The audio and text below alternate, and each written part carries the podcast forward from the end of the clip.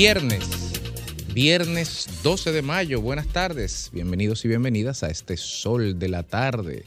Un viernes que como todas las semanas celebramos el final de la semana. Pero hoy es un día muy especial que también hay algo que celebrar y es el Día de las Enfermeras en la República Dominicana. Hay muchas razones para celebrarlo, evidentemente, porque son grandes desconocidas, grandes anónimas que están acompañando a los pacientes en los hospitales, que están apoyando la labor de los médicos de una manera tan determinante que sin ellas la labor de los médicos no podría ser posible. Y sin embargo, siempre son anónimas, siempre son desconocidas. A veces las confundimos con una parte más del engranaje administrativo de los hospitales y las clínicas cuando son una parte importante porque no solamente brindan socorro y apoyo médico, también un aliciente moral y hasta espiritual. Y las enfermeras también deberíamos recordar al día de hoy porque no son bien pagadas quizás no tienen el mismo nivel de beligerancia o de organización que el cuerpo médico y sin embargo eh, las enfermeras pueden eh, ser la diferencia entre un buen servicio y un mal servicio. Felicidades en sus días a toda ella y al Estado Dominicano y al Ministerio de Salud Pública, que se recuerde que ellas están ahí y que merecen ser bien pagadas. ¿Tenemos al doctor Nieve en la línea? Bien, de inmediato, como todos los días, pasamos a la introducción de este programa de parte del doctor Ricardo Nieves. Gracias, Federico, muchísimas gracias. Un saludo a todos los oyentes del Sol de la Tarde, cariñoso saludo a los dominicanos del exterior y el equipo técnico que cada día hace posible este sol del país. Hoy es 12 de mayo. Precisamente las informaciones más importantes no sé si tiene de último minuto, Federico, que las autoridades se decidieron a la recuperación. Recuperación. Atención. Del Parque Nacional de los Haitises. Sí, señor. Por 15 días le van a montar un operativo. 15 días. Para la gente que no sabe el significado de los Haitises, esa es la reserva de agua más importante del Caribe insular, de toda la región del Caribe de las islas. Incluso en tiempos de sequía ahora y ante la calamidad climática, la falta de agua, las grandes reservas de agua, de agua dulce, de la isla completa y del Caribe están ahí. Y el, futuro, y el futuro de la ciudad de Santo Domingo completo. Completo de estos 3 millones y medio, 4 millones de habitantes están ahí. Es decir, que los haitises unos 140, ¿verdad? 120 kilómetros cuadrados. me parece que son 600 y con la plataforma hídrica 1400. Todo es agua y, quiero que sepa la gente que los vientos que vienen del norte, del Atlántico, los vientos alisios, descargan una buena parte de las aguas ahí. O sea que eso es un santuario de agua. Eso es indispensable para la vida del país y las autoridades en el pasado, recuerda que este, hubo un desalojo en el año 92, ¿verdad? Grande. Sí, con militares, Balaguer. Con militares, porque desde esa época se previó el valor hídrico, ecológico, la estabilidad eh, del ecosistema que entrañaba a los haitises. O sea que el país completo tiene que apoyar un operativo de recuperación del Parque Nacional de los Haitises, sin atropellos, sin maltratar a nadie, pero a esos haitianos que están ahí de forma ilegal, hay que llevarlo a su país. Eso no es que cuento, que lo manden para su país, que nosotros no estamos dañándole las aguas a nadie en ninguna parte de la tierra. Los dominicanos no estamos en ninguna parte del mundo dañándole ni su frontera, ni, ni sus bosques, ni sus aguas. Entonces, migración tiene que agarrar a esa gente y llevarlo derecho a su país. Y a los dominicanos que lo contrataron, someterlo a entonces, esto es un, ese es un acto y un gesto que hay que aplaudir. Y ojalá se dé por completo, que no haya atropello ni exceso, que no se vaya a atropellar a ninguna persona, a ninguna. Pero con la gran cantidad de militares, más de 300, el Ministerio Público, la Dirección General de Migración, la Armada de la República Dominicana, la Dirección de Drogas, el CEMPA y todos los organismos que están involucrados allí, imaginamos que va a haber un control absoluto de este operativo. Enhorabuena. Bueno, Más información. El sexto juzgado de intrusión reanudó la audiencia preliminar a los implicados del caso Coral y Coral 5G. Y también, Alejandro, capturaron a Bobolé. ¿Tú sabes quién es Bobolé, Alejandro? Uno que no robaba motor. Bobolé está vinculado a la Operación Frontera y permaneció cinco horas trincherado. Cuando ya vio que no tenía salida, dijo, Miriam, interrógueme para decirle quiénes son los de la mafia, militares de alto rango. Bobolé, juégatela y di cuáles son. Doctor. Los, los delincuentes militares que como tú trafican seres humanos haciéndole daño al país. doctor, él dijo que no, que él no trafica con haitianos, que él trafica con cigarrillos. Bobolé, juégatela y di cuáles son los guardias corruptos. Y la FIJO exhortó al PLD y a la Fuerza del Pueblo que utilicen la vía establecida en la Constitución para el caso de las reservas, porque el Partido de la Liberación Dominicana dijo que iba a protestar en las calles de ser necesario frente a la resolución de la Junta y la reserva de candidaturas. Atención, jóvenes. Atendemos. En el río Yuna, los depredadores han solicitado que le permitan reencauzar el río en la zona de los arroces, la parte media. Atención a las autoridades, no permitan esa vagabundería. Ellos, van a ellos van a hacer sacrificio a cambio de qué? No permitan esa vagabundería, autoridades de Bonao. No permitan que estos tigres vuelvan otra vez a saquear el río ahí y que con un supuesto encauzamiento, que no es más que un maldito robo de los recursos del río. Déjense de, de tontería no permitan que ese grupo de depredadores se traiga el río. Que se vayan para la cola de la presa. Depredadores insaciables. Y Alejandro, se entregó el señor que ultimó a su esposa de cuatro disparos en la canela de Santiago. Qué bárbaro. Cuatro disparos le dio. Este abusador se llama César Antonio Vidal, alias el tratorista ultimó a su pareja el 10 de este mes en La Canela. Qué barbarazo. Y tenemos más, Alejandro. Tú sabes que el nombre de Bobolé es Pedito Rodríguez. Dice, me gustaría ser interrogado por la procuradora. Barbarazo. Haciéndole daño al país.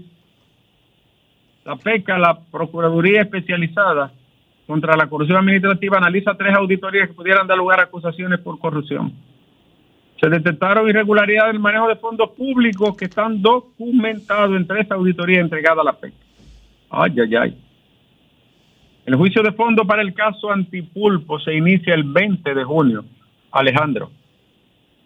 Y muy triste.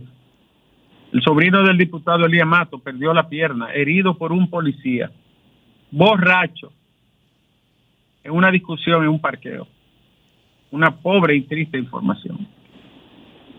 En Bonao, la coalición, atención, la coalición ecológica y popular de Bonao, encabezado por el padre Fausto García y Yana Álvarez, denunciaron que la extracción indiscriminada de materiales de construcción en el río Yuna está acabando ese río y se quejaron de la indiferencia que hay en la provincia por parte de las autoridades de medio ambiente. Atención coalición, no permita que vengan y que recausar el río, háganle una huelga mejor, perdóneme, ¿verdad? La palabra, pero plántense y háganle una huelga, incluso la autopista de ser necesario.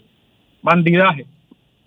El Falpo, el Frente Amplio de Lucha Popular, mis amigos del Falpo denunciaron que en la provincia de Hermanas Mirabal hay actos de corrupción del Ministerio de Agricultura. Atención, atención Ministerio Público el Falpo denuncia corrupción en la provincia de Hermanas Mirabal por parte del Ministerio de Agricultura. Y por último, Alejandro. ¿Dónde está Margarita, Alejandro? Alejandro. Alejandro. No se escucha. Margarita, Margarita, ¿se queda o se va? La destacada mi destacada amiga, que tiene un look precioso ahora, ¿eh? Tiene un look. Doctor, usted está casado, recuérdese. Sí, pero es mi amiga y no dejo de reconocer el, el valor de la belleza, ¿no? Alejandro, ¿dónde está Margarita Cedeño de Fernández?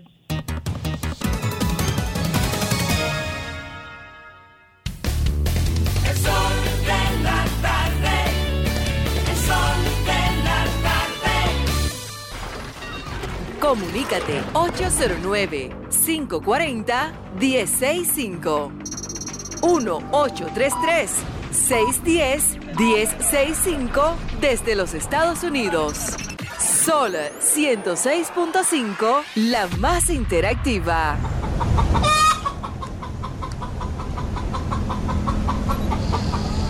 4, 3, por ahí. 2.49. Alejandro, las 4 me traicionó el subconsciente. Quisiera que fuera las 2, 4 y 49, pero no lo es. Eh, guarda las gallinas porque no es ahora que vamos a recoger los huevos de la semana que todos los viernes aquí en el sol de la tarde recogemos. Ahora, ahora lo que toca es el turno de la gente. Buenas tardes. Buenas tardes, Jovine. Un saludo, buenas tardes.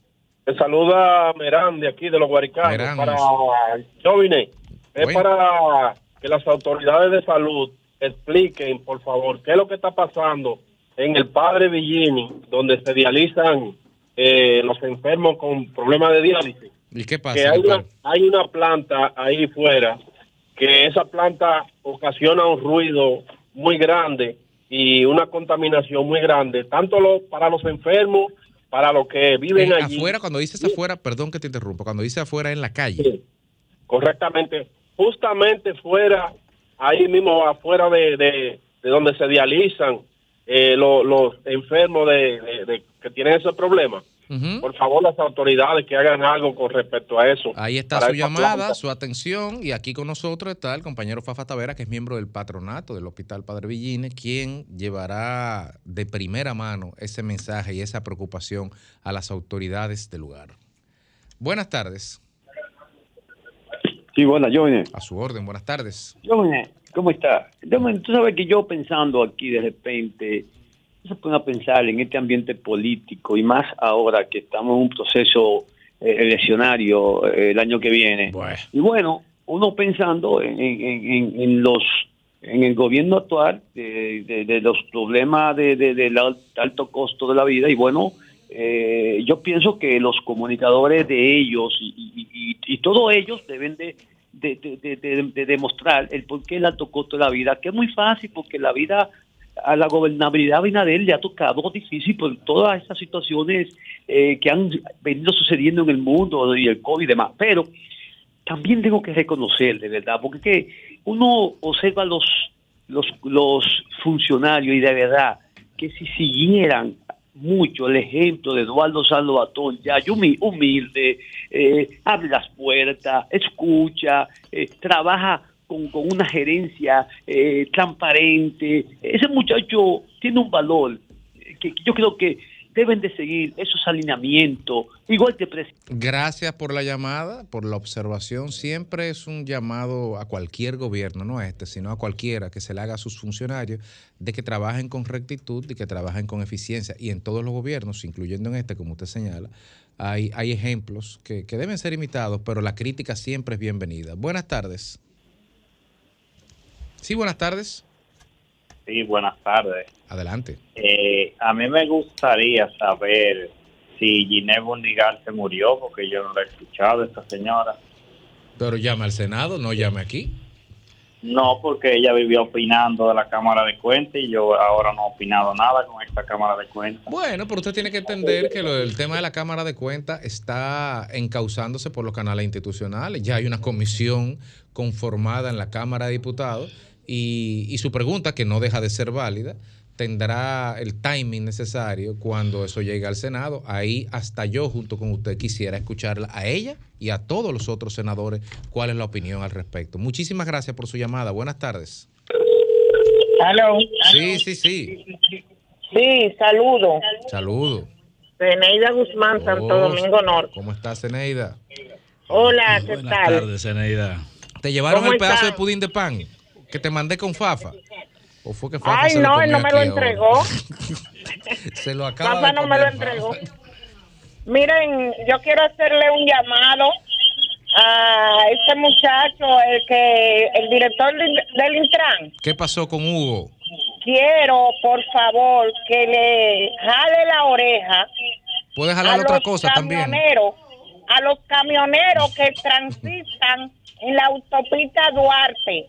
Ellos eh, quieren siempre guiar en el lado izquierdo. Sin embargo, ellos tienen que ir por el lado derecho, que es donde le corresponde. Gracias, Zeneida, por tu llamada. Yo estoy totalmente de acuerdo contigo y creo que todo en cabina también. Es un desastre lo del tránsito porque los vehículos pesados, de entre muchas otras cosas, van como tú señalas a la izquierda. Me parece que no es solo el Intran en este caso, me parece que la DGCET es la que tiene que hacer valer el cumplimiento de la ley del tránsito. El Intran organiza el tránsito, pero quien sale a poner la multa son los agentes de la DGCET, salvo que alguien tenga una opinión diferente que me pueda decir lo contrario. Buenas tardes. Buenas, Adelante, buenas tardes. desde Santiago le hablo. Adelante desde Santiago, la hidalga de América. Sí, pero el, el dueño de la emisora no tiene dinero para arreglar la emisora en Santiago, porque adivinando. No, no, no se entendió bien, disculpe. Que la, la emisora aquí es adivinando que uno la escucha, se va mucho, hace mucho tiempo. Bueno, pues gracias por su llamada. Eh, de la parte técnica se estarán haciendo los ajustes en ese lugar. Agradecemos infinitamente que nuestro oyente de Santiago, tan lejos pero tan cerca en el corazón, estén dando seguimiento a la forma, a la, a la programación y a la transmisión. Y claro que se harán los ajustes del lugar, porque es interés de esta emisora de RC y del grupo RCC Media que esta voz y estas voces se escuchen en todo el país. Buenas tardes. Saludos, saludos. Adelante. Yo no sé si lo sabe, Joven, ¿cuál es el compromiso que tiene el presidente Abinader con, con el ministro de Agricultura? El ministro que más suena en, la- en la- en- en este gobierno, con los cebolleros, con lo del ajo, con lo del pollo. ¿Y Ahora cuál es el lío tiene que tiene con la cebolla ahora? Exactamente. Ahora que le tiene- está picando ahora tiene- Dice Lechi que, que le está picando en los ojos la cebolla. Yo lo vi, pero yo como que no lo entendí. Porque es legítimo que el ministro diga que no ha llegado a un acuerdo, pero eso hay que, no es de poca cosa que estamos hablando tampoco. Tenía los ojos hinchados. Buenas tardes por aquí. Sí, buenas tardes. Buenas tardes. Sí, buenas tardes. Buenas tardes. Desde Adelante. la Romana. Desde la Romana le escuchamos aquí en el sol de la tarde. Rapidito, por favor. Para tener una denuncia que en el puente llamado La Represa de la autovía tiene una avería. Pero la represa sobre el Soco. No, aquí la represa de quien va de la Romana para Higüey, la autovía. Ya. Sí, tiene ¿Y en qué consiste pública, esa avería? eh, como el empalme que, que, le, que le hacen ahí en el del lado derecho, de aquí para allá. Ok, pues ahí está su llamado para el Ministerio de Obras Públicas, un oyente en La Romana señalando la necesidad de que se supervise y se verifique eh, un problema de una, un supuesto problema de una junta en el puente de la autovía, en, la, en el puente de la represa, en la autovía entre La Romana e Higüey. Ahí está el llamado al Ministerio de Obras Públicas. Gracias por su llamada. Buenas tardes. Buenas tardes. Adelante. Eh, mira, dos cositas rápido. Sí, por favor. Sí. La preocupación de nieve con relación al río. Yo, soy, yo vivo aquí en el- No se está escuchando bien. La preocupación de nieve con relación. al río Yuna. ¿Qué río pasa? Yuna. Cuéntenos.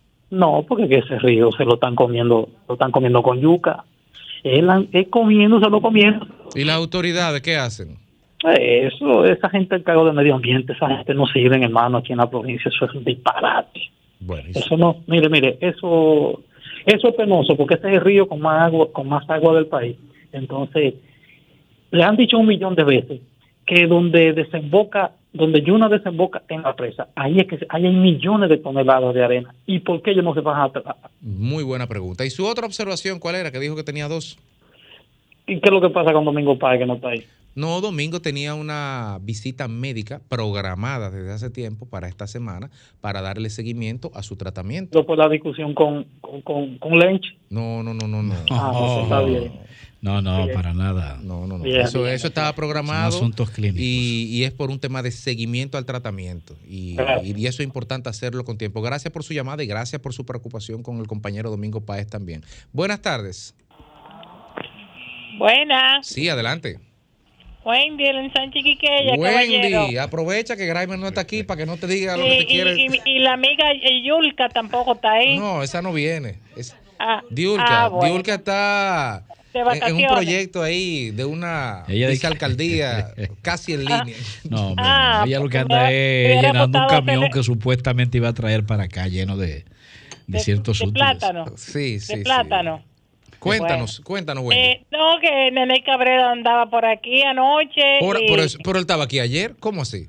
Ah, después que salió de allá. Pero aquí él vino, aquí él trajo un bizcocho. ¿Qué llevó él allá? ¿Qué dieron Bueno? No, a mí no eh, me dieron, así deja, deja tu eso no es andaba visitando porque aparentemente él parece ser que va a ser candidato de la alcaldía del Distrito Nacional y sí, yo considero de que es un buen tipo, que eh, debemos de apoyarlo y de estar con él porque realmente Carolinita, ah, eh, ese cargo le ha quedado muy pequeñito. ¿Cómo, Pero, cómo, cómo el usted dijo? no pero, es- escúchame, el ¿Cómo usted primer- dijo? ¿Quién, ca- quién? no, mira, a ti no te gusta que te digan fútbol, entonces no, No, te vayas por ahí. Eh, la ¿Quién es no ha dado pie con B, ¿Eh? no, no ha dado la, Pero el el, primero que, su delegado el aquí. primero que reconoce el trabajo que ha hecho Carolina es el propio René, que dice que él va a continuar lo bueno, que hizo David porque usted sabe Carolina. que, Pero que usted no va. eh, no, porque uno vive el día tras día y uno sabe de que no ha dado pie con bola y él lo sabe, por eso es que está enseñando mollero porque esto no es para mujeres. Gracias por la llamada. Mira, lo que llevaban ahí en una botella rumbo a la cocina, dile que es aquí. Buenas tardes por aquí. Pero es de agua, hermano. No, no, no era agua, ¿no? Sí, buenas. Era ambarino. Buenas tardes. Sí, buenas. Sí, yo estoy llamando Sí, para darle el nombre de la directora de la escuela y del distrito que me dijeron que Ah. lo buscara para la señora Sí, Doña sí. Carmen. Lea, anota ahí, por favor. Adel- eh, sí, adelante, por favor. La directora se llama Ana Silvia Hernández y la directora del distrito, Amarilis Nolas. Si puedes repetir el caso para que lo tomen junto con la información, Es por favor. eh, una señora ya mayor que la cancelaron eh, en la escuela Las Caobas de Pimentel, se llama Carmen Hernández Rosario. Bueno, pues gracias por su llamada. Tomamos el dato Muchas y gracias. inmediatamente le estaremos dando seguimiento. Muchísimas gracias. Última llamada de este bloque. Buenas tardes. Sí, buenas tardes. Buenas tardes. Adelante, buenas tardes. Un saludo para todos primero Gracias, gracias. y especial para Lenky. Es de Fredes. Oh, oh. Fredes. Gracias, ma. Sí, entonces yo quiero decir algo. Muchas gracias. De parte de Freddy. ¿Cuál es Freddy? Fredes. Ah, Freddy, Freddy Svinda, mi amigo. Fredes Vinda Báez. Estoy aquí preparando para, para votar cuando se candidate para diputado. Pues vaya buscando la cédula. Esa diputación va sólida. Cuéntanos, ¿qué nos cuenta, Fred? Bueno, yo lo que cuento es que es sobre los seguros médicos. Ajá. ¿Y qué Eh, más hay que decir de los seguros médicos? Nada, que, que esa, que con la huelga lo que salimos perdiendo fuimos nosotros, lo, lo, porque nos aumentaron dos mil pesos. Pero ya ¿cómo no así? cogen, porque no cogen los seguros y, y, y entonces uno ¿Pero tiene quién que pagar. aumentaron? ¿Los médicos cuando en la consulta o, en la, va- o la prima cuando del seguro? uno va a consultar, Ajá, la interconsulta. sí, ellos le dicen y que, pero no ponen a uno llenar ningún papel de seguro, Ajá, ni nada, cobran tres mil pesos. Ya eran mil antes, sí. ahora son tres mil pesos. Y no tiene que presentar ningún tipo de No, documento no del hay que seguro, presentar nada. carnet ni nada. Cuando uno se va a hacer los análisis, entonces eso ha subido de una forma exorbitante. Tenemos que hablar con la gente del colegio médico. Mira, subió que los análisis, oiga, una sonografía que costaba menos de 500 pesos. En la clínica donde yo voy, la subieron a 1200, una sonografía normal. Una, todos los otros que costaban 3 mil pesos ahora cuestan, eh, lo que costaban 1500 ahora cuestan 4 mil, eh, 4200. De 1.500 a 4.200. Pues habrá que, vamos a poner eso, vamos a llamar Entonces, para que Oigan, nos- oigan eso, la medicina, que eso, para un seguro, darle un... un- un- un- ellos no, no cubren nada. Ellos lo que cubren nada más es las cosas que son genéricas. Si tienen más de un elemento, ya eso no se... Y eso, eso, esos medicamentos lo consigue uno en la botica. Muchas gracias, Fred, por su llamada. Y ciertamente, eh, eso que usted señala no son más que las razones que hacen urgente, urgentísima, una reforma del sistema de seguridad social y sobre todo en su vertiente de salud y de pensiones en la República Dominicana. No, y prometemos consultar al colegio médico hablar también. sobre ¿eh? eso. Pero como señala Lenchi, vamos a tocar puertas en el Colegio Médico Dominicano y por qué no llamar quizás a alguien allá en el colegio para que para que nos hable esto, porque esas son de las cosas que pasan solamente eh, en el microuniverso, que si personas como usted responsables no la dicen, nadie se entera. Alejandro.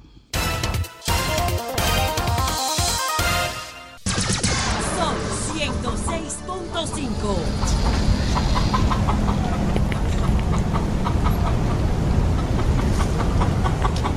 3-10 minutos de la tarde aquí en el sol de la tarde. República Dominicana es un país. Esa granja, esa granja está nutrida. El, viernes, promete. Está nutrida la granja. Te voy a decir una cosa, te lo voy a decir ahora. No, no me va a limitar. Te, ¿eh? voy a decir algo. No me limite, Quítale la presión a Eddie Alcántara. Ah, Quítale la presión a Eddie. Quítasela. No era Eddie, pero ya lo voy, lo voy a este, asumir.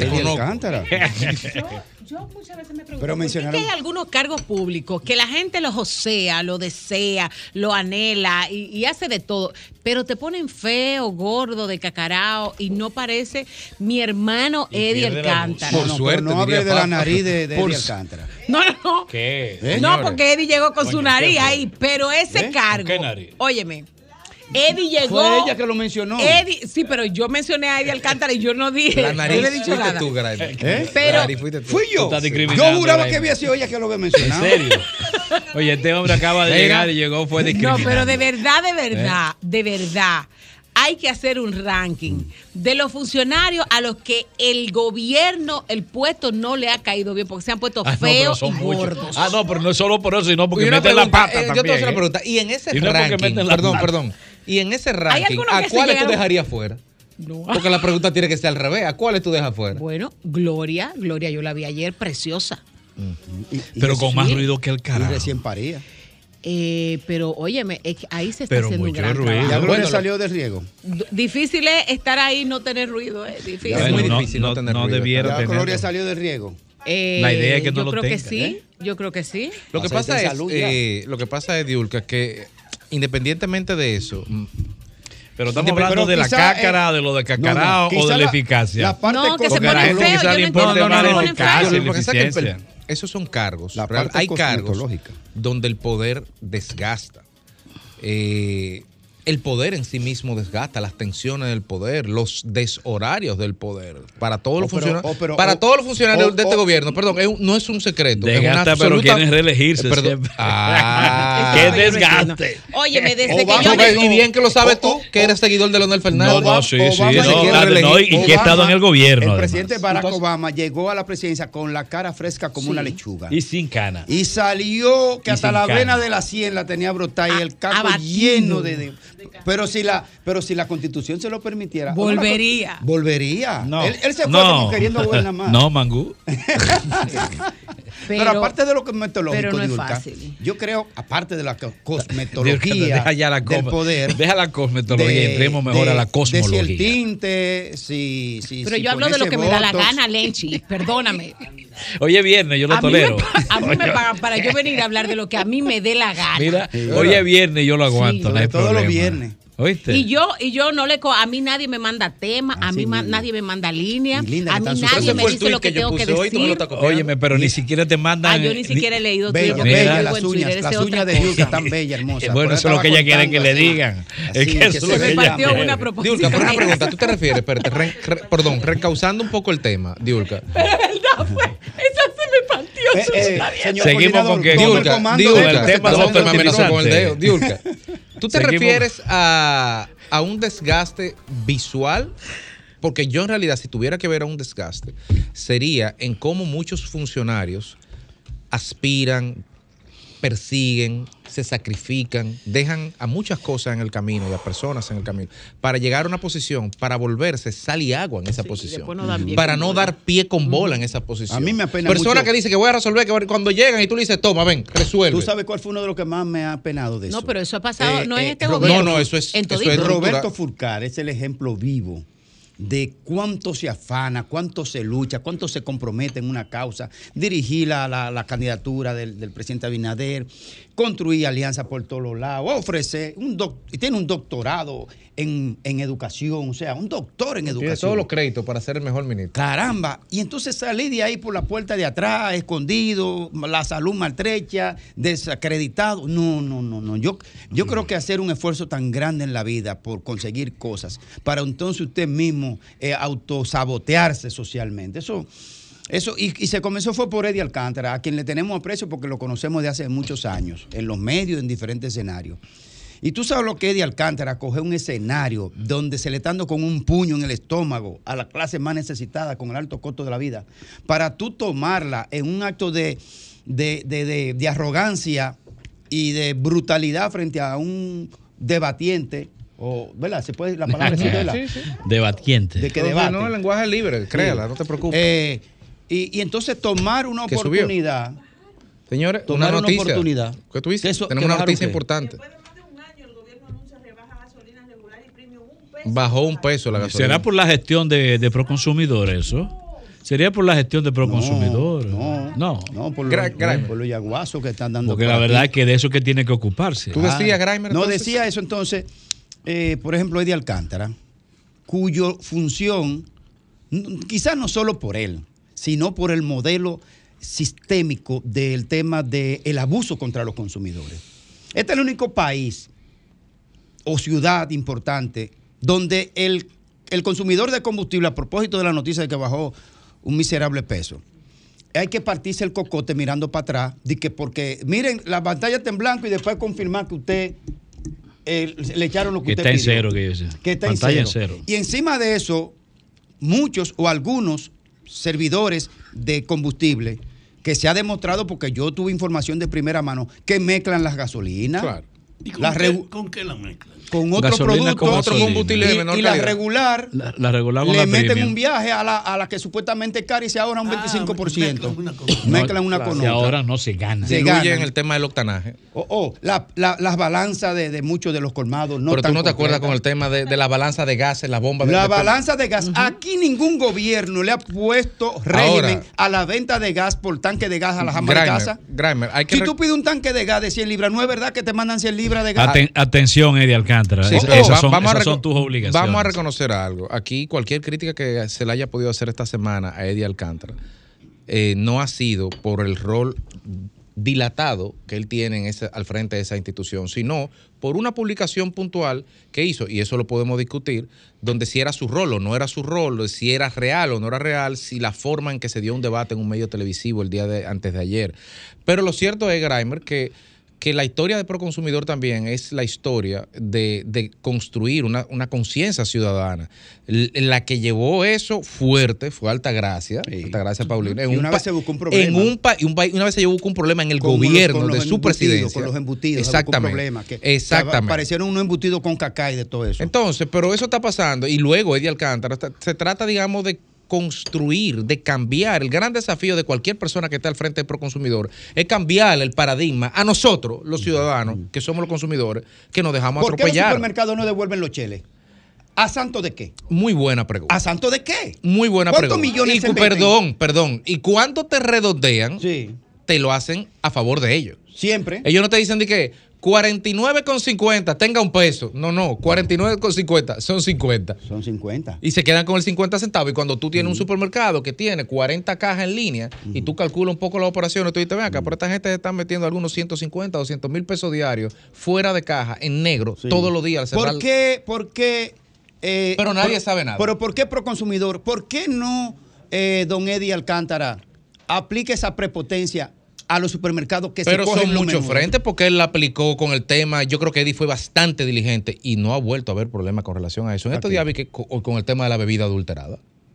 Han hecho batida Sí, fuerte, sí, han hecho sí. adulterada en los colmados, en los, los laboratorios clandestinos, la venta de rones y de wiki falso. Recuerden Y- que fueron y ha muchos hecho, los Eddie ha muertos. hecho una batida Sí. muy fuerte. O sea, Bueno, no- pero, pero vaya. pues, Ahora, de que- pero de se que lo que hizo esta perdón, semana es muchos años, de- son varios años de trabajo. Lo vamos a reducir a eso. No, bueno, y- lo vamos a reducir entonces a una intervención de hace dos días en un programa de sí, televisión. se puede, Porque eso- ¿sabe ah, eso sí Ah, se no, puede. no, no, no, no, así pero puedo hablar ahora. No, no, si eso es lo va a decir, no puede hablar. Oye, se hizo un gran trabajo y eso hay que chin. reconocérselo. Y usted ahorita Eh, me insultó. No, ella- así es que deje, yo no te insulté. Yo de no la te insulté.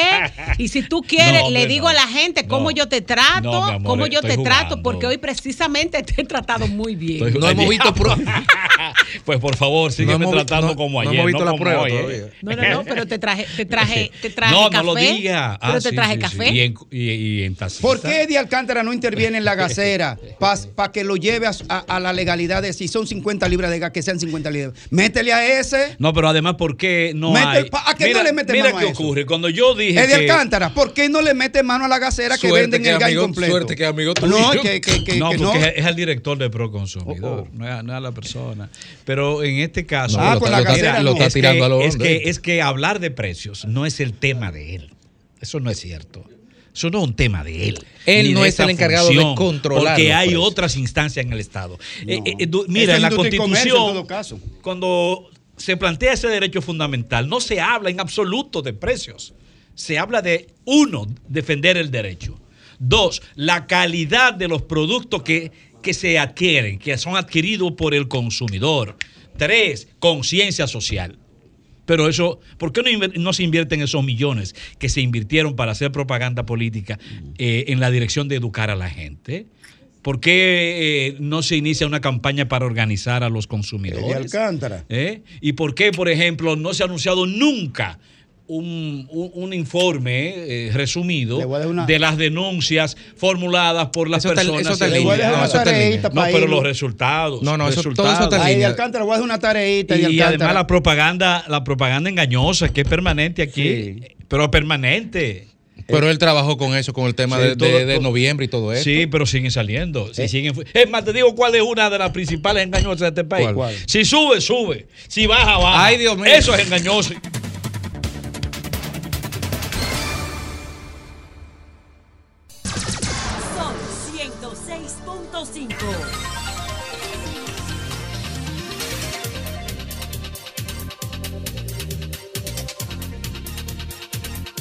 3.26 minutos de la tarde, aquí en el sol de la tarde. El diputado hace un día, el diputado Ramón Ceballos del PRM, sometió esta semana, hace un día decía la noticia, que sometió esta semana un proyecto de ley que procura la creación del Ministerio del Dominicano en el exterior.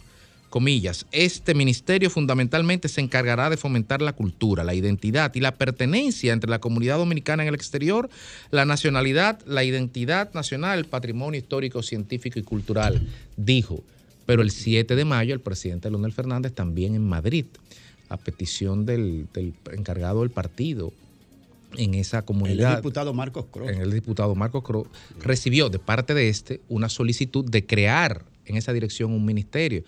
Entonces hay coincidencias en ambos lit- eh, litorales políticos, tanto del gobierno, Ceballos, PRM, como de la oposición. La declaración del presidente Fernández hace cinco días, digamos, hay confluencia en cuanto a la pertinencia, la idoneidad de crear un ministerio dominicano en el exterior. ¿Es esto correcto? Yo creo que eso no es necesario. Ahí lo que hay es una agenda política hacia captar el voto del dominicano en el exterior. A través de ofrecerle cosas. A través de ofrecer cosas. De ofrecer cosas sobre todo que no son posibles ni en un futuro inmediato y mucho menos en un plan de gobierno, eh, digamos que en el próximo cuatrenio. Eso a mí me parece que es parte de una campaña política y lamentablemente eh, eso ayuda también a que la gente baje el nivel de credibilidad hacia, los políticos. Porque cuando tú dices, hay muchas cosas que los dominicanos en el exterior quisieran y que se le pueden hacer. Por ejemplo, generarle condiciones para que ellos puedan invertir en la República Dominicana. Generarle condiciones para que ellos puedan hacer inversiones que se reproduzcan. O sea, no venía a sembrar, a, a- hacer una botijuela eh, y, y sembrar el, el dinero aquí o mandar la remesa para que un, un familiar se las consuma. No, que ese dominicano en el exterior pueda mandar su dinero, ese dinero invertirlo y se reproduzca, eh, que pueda comprar una casa, que pueda hacer inversiones, que pueda disfrutar. Pero crear un ministerio de dominicanos en el exterior, para tú llevarle burocracia, para llevarle funcionarios, para llevarle nómina, para poner compañerito, no, señor. No, hombre, no, eso no, es- No. yo- para mí no es necesario. En todo caso, yo creo que la información y las situaciones y necesidades de los dominicanos en el exterior y cada vez más eh, la identidad nacional está amenazada por las corrientes de idea, de cultura y de pensamiento eh, globales, cada vez más hay que enra- enraizar a sus nacionales en el propósito de nación, ese acto de fe que es ser, por ejemplo, dominicano. Pero de ahí a construir, a poner que un ministerio, tú tienes la Cancillería, por ejemplo, y diste un paso de avance con los dominicanos, con los eh, legisladores, diputados del exterior, que, debe- que para mí deberían ser más organizados los que son diputados en el exterior desde el punto de vista de las propuestas y la A mí me gustaría, por ejemplo, que le hagamos una auditoría, no, no, no económica, sino de resultados. A, a la labor que se han hecho desde su creación estos diputados Sí, ultramar. ¿Para sería qué sirve eso? Si tú, si tú tomas en la entidad que es el Ministerio de Relaciones Exteriores, que se supone que parte de su función es precisamente la relación del Estado dominicano con los sus dominicanos en el exterior, está dentro de sus competencias, facilitarle las cosas de esos dominicanos que están fuera. Entonces, ahora, si tú agarras y tomas, no sé si lo permitiría el sistema, la nomenclatura, la estructura jurídica de la Cancillería, si se pudiera tener una especie de instituto de Porque hay un instituto dominicano, hay el INDEX, me parece. Bueno, pues usted reorganiza. Que funcione. Reorganiza eso, le pone una intención manifiesta en alguno de sus articulados y le pone los recursos. Mira, esta es una idea. Pero bien. un ministerio. No, no. Esta no, es una idea que no es de ahora, realmente es una idea de, de más de un año. De hecho, tal parece que está depositada una propuesta, un, un anteproyecto. de Otro, ley. aparte del de esta semana. Sí, está depositado según declaraciones que hace un año y algo Leonel Fernández hizo a, a- a propósito del Ministerio del Dominicano del Exterior. Yo no sé si ministerio, sé que los dominicanos, nuestra diáspora, los dominicanos ausentes, como usted quiera llamarle, reclaman continuamente una, primero, mejor atención. Dos, mayor atención. Tres, respeto. Cuatro, reconocimiento del trabajo eh, que ellos realizan en favor de República Dominicana, tanto por las remesas como también por la proyección de nuestra cultura donde quiera que están. Hay un reclamo de esa comunidad dominicana en el exterior, un reclamo permanente, y eso requiere una atención. Reitero, no sé si ministerio, porque eh, quizá choque en el, en el imaginario de la gente, porque los ministerios no tienen el mejor, la mejor percepción de parte de la sociedad. Algunos, Pero lo que sea, un instituto, o sea, de hecho, Leonel, en el, en el año 2006, emitió un decreto que se llamó, o un decreto que creaba el Programa Presidencial de Apoyo a las Comunidades Dominicanas en el Exterior, llamado Dominicana Presente. Se lanzó eso, no sé finalmente cómo terminaría, pero hay una preocupación. Tanto afuera como aquí dentro. Y es correcto que comencemos a orientar mejor nuestro contacto y nuestra relación con nuestros hermanos que viven en el exterior. Y ya, muchas ideas pueden surgir. Por ejemplo, un banco. Le- un banco, un Pero- banco pero dedicado a ellos. ahí es que está. o que ellos La- no solamente lo veamos como una remesa. El- el tema es- la, Bueno, la tienen- retirada ya de más reservas en Madrid. Exacto. Ahorita tenemos Ah, y más ahí es reservas que en voy, Nueva porque York. por ejemplo, Ya están iniciados. óyeme, tú vas al consulado, tú vas al consulado de Nueva York. que Iniciado yo no, ya estuve ahí. arrancó. y en el consulado de Nueva York, Ya está. en el consulado de Nueva York, in situ, tú tienes una oficina del SENASA que está trabajando tiempo completo. Tiene una oficina de pasaporte, tiene una oficina donde puedes sacar la licencia dominicana. Tiene una serie de direcciones generales que están acreditadas ahí, que como tal son una representación total del Estado dominicano en un punto. Claro. Lo que pasa es que tú lo puedes tener en Nueva York por el tamaño de Nueva York, pero el dominicano que está en otra ciudad donde hay pocas personas no tiene esa disponibilidad. Entonces, más que, yo creo que el verdadero desafío, estoy Pero totalmente tampoco lo tendría si, si hubiese pero un tampoco ministerio. lo tendría. Yo creo que el No, desafío pero si es hay una política hacer que- destinada a ello y un instrumento hacer que destinado a ello, funcione lo que eso existe. podría mejorar. Hay que hacer que funcione lo que existe. Y si no funciona lo que existe a su máxima expresión y a su máxima capacidad en su marco normativo, entonces podemos ser creativos con otras cosas. Pero en un país donde todavía tenemos año y medio tratando de quitarle los 10 dólares a los dominicanos para que no paguen cuando pero- vengan a su país. Yo creo que hay otra eso prioridad. es parte, primero. de, eso, es parte, eso es parte de lo que podría la palabra ser del presidente ese instrumento. Quedó, quedó en el vacío. No, no, al presidente lo han hecho quedar mal sus funcionarios porque él prometió eso en septiembre Y ni del siquiera esos son funcionarios. 2021. Es, es más el, el- el sector privado, según tengo entendido. Sí, entonces el presidente tiene que tomar una medida firme porque estamos hablando de, de una medida discriminatoria que afecta volando bajito a dos millones de personas. Y Pero- entonces pero el que- presidente pero que fue, gene- pero que genera Perdón, grandes riquezas. Pero ¿a quién? Son ¿A dó- a 10 dónde quién va ese dinero? Eso- Eh, pero- bueno, esa es la otra pregunta. Es una pregunta, pero eso no en realidad tengo entendido que no es un tema como sí pasó con los 10 dólares cuando Balaguer lo puso en los 90 como tasa de salida, que si era impuesto, que si era tasa, etcétera. Esto no es una medida recaudatoria.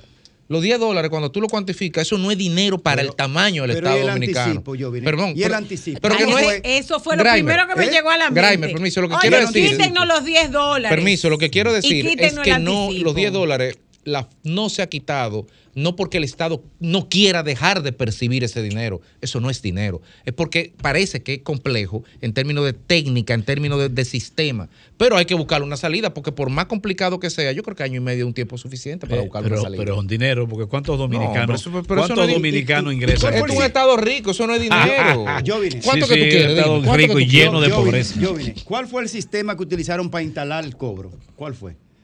Fue fácil, ¿verdad? Con la, en, en la, en la venta del pasaje. Ajá. ¿Y ahora por qué no se desmonta ya?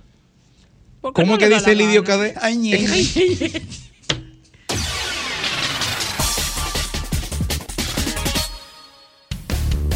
El sol de la tarde. El sol de la tarde.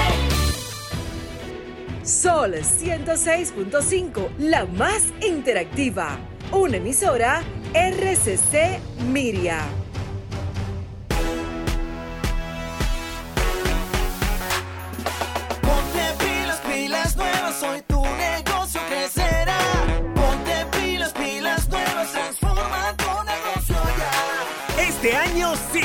Lleva tu negocio al próximo nivel con Expo Fomenta Pymes Banreservas. Aprovecha las atractivas tasas de interés, ofertas en comercios aliados, educación financiera y mucho más. Expo Fomenta Pymes Banreservas hasta el 15 de mayo. Cupo limitado. Conoce más en banreservas.com.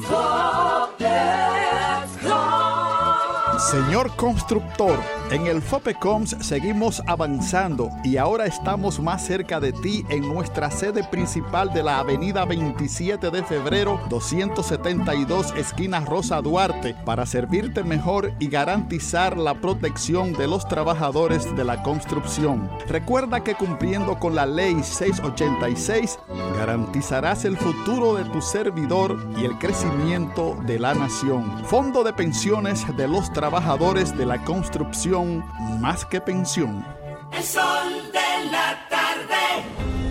Ya está circulando la edición impresa y digital del libro Presidentes Dominicanos en la Historia, 1844-1966, de la autoría de Eury Cabral.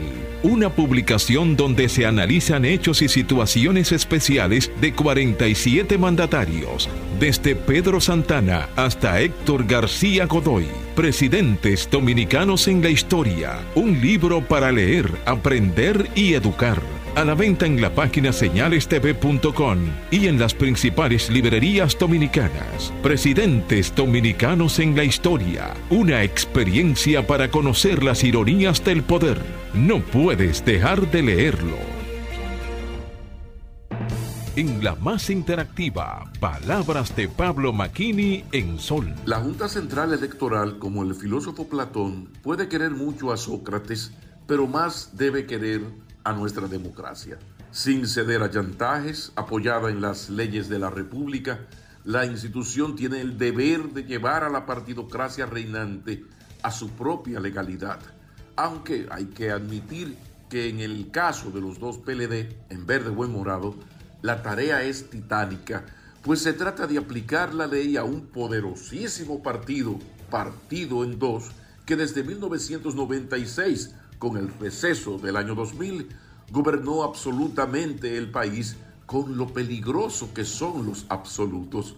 La Junta debe continuar escuchando a nuestros príncipes de la política, pero sin ceder a las exigencias de tanto servidor del pasado, en copa nueva, eternizadores de dioses del ocaso, según sentencia del magistrado de cosas importantes, don Silvio Rodríguez y Domínguez.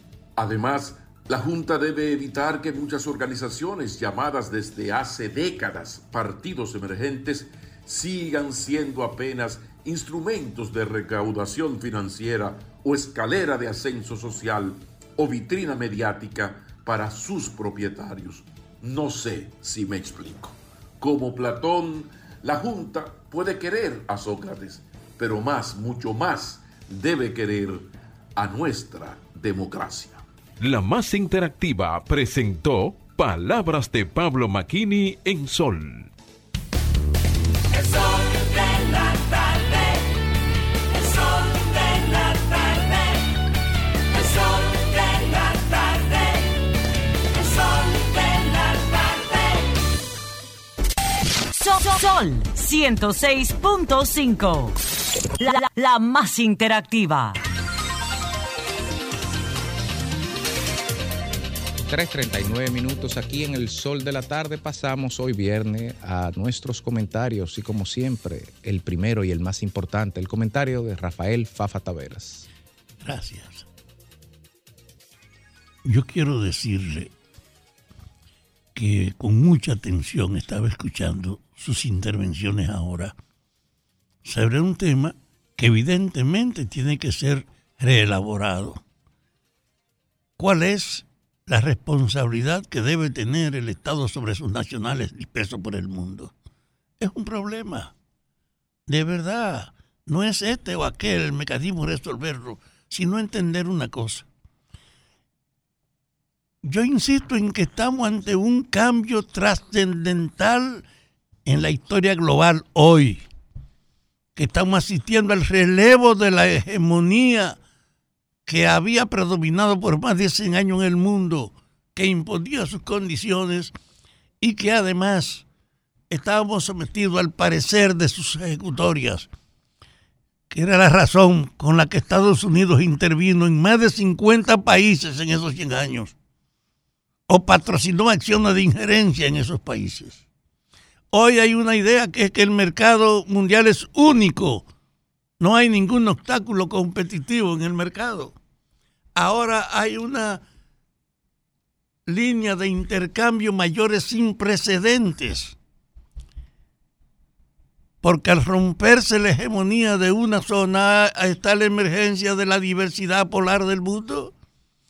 Demasiados grupos se están estableciendo y en función de esa diversidad hay que crear entonces nuevas relaciones que regularicen el cambio real en que ya no hay preferencia, sino competencia es lo que hay ahora.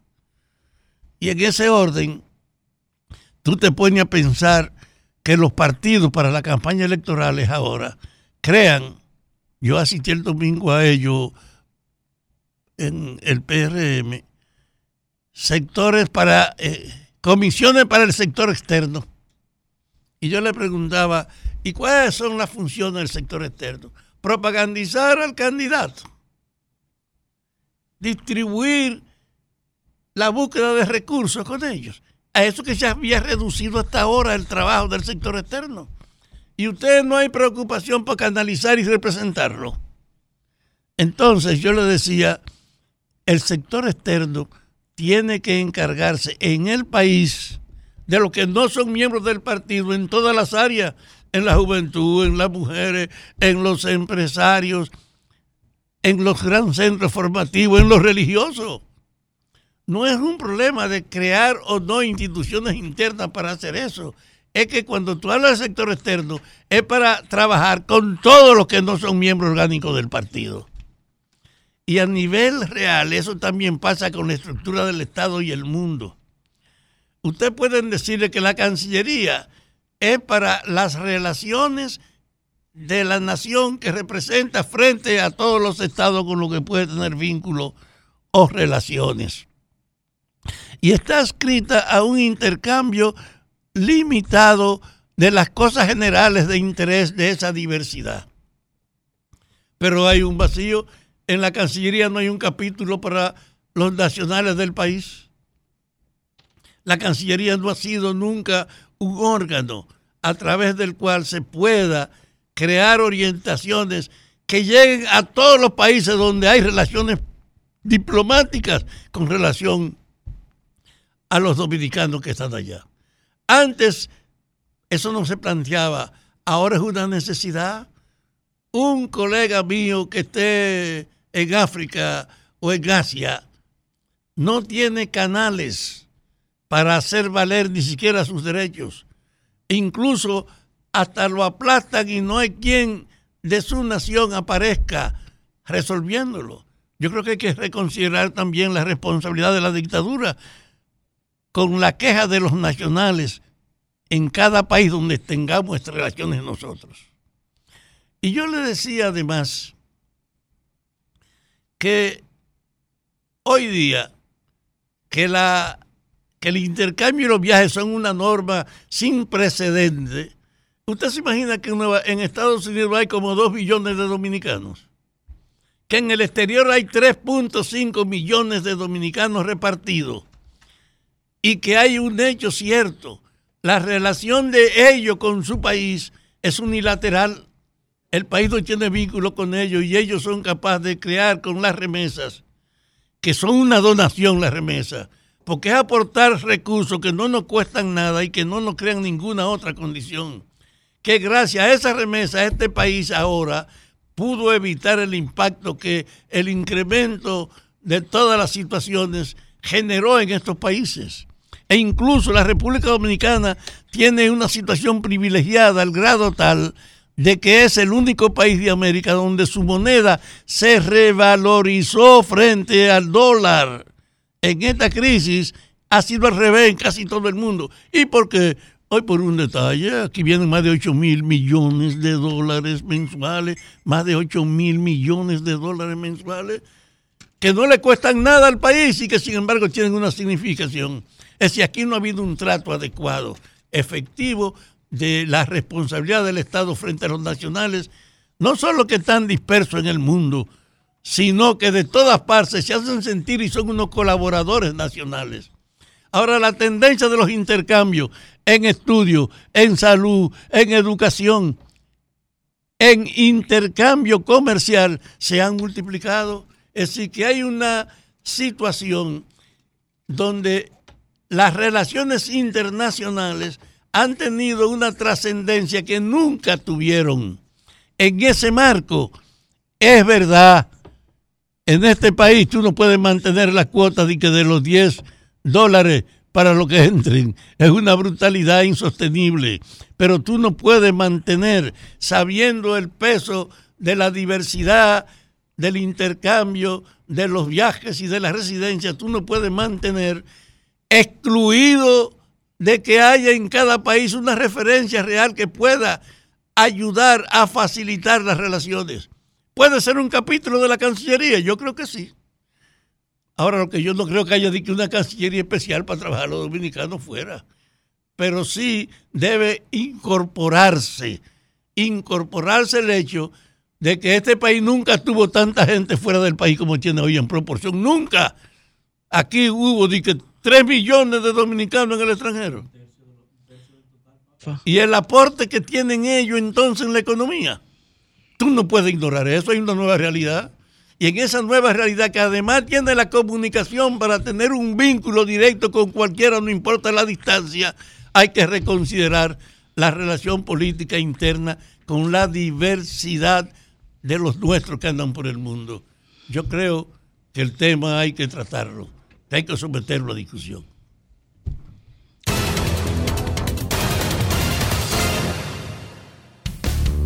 El sol de la tarde. El sol de la tarde.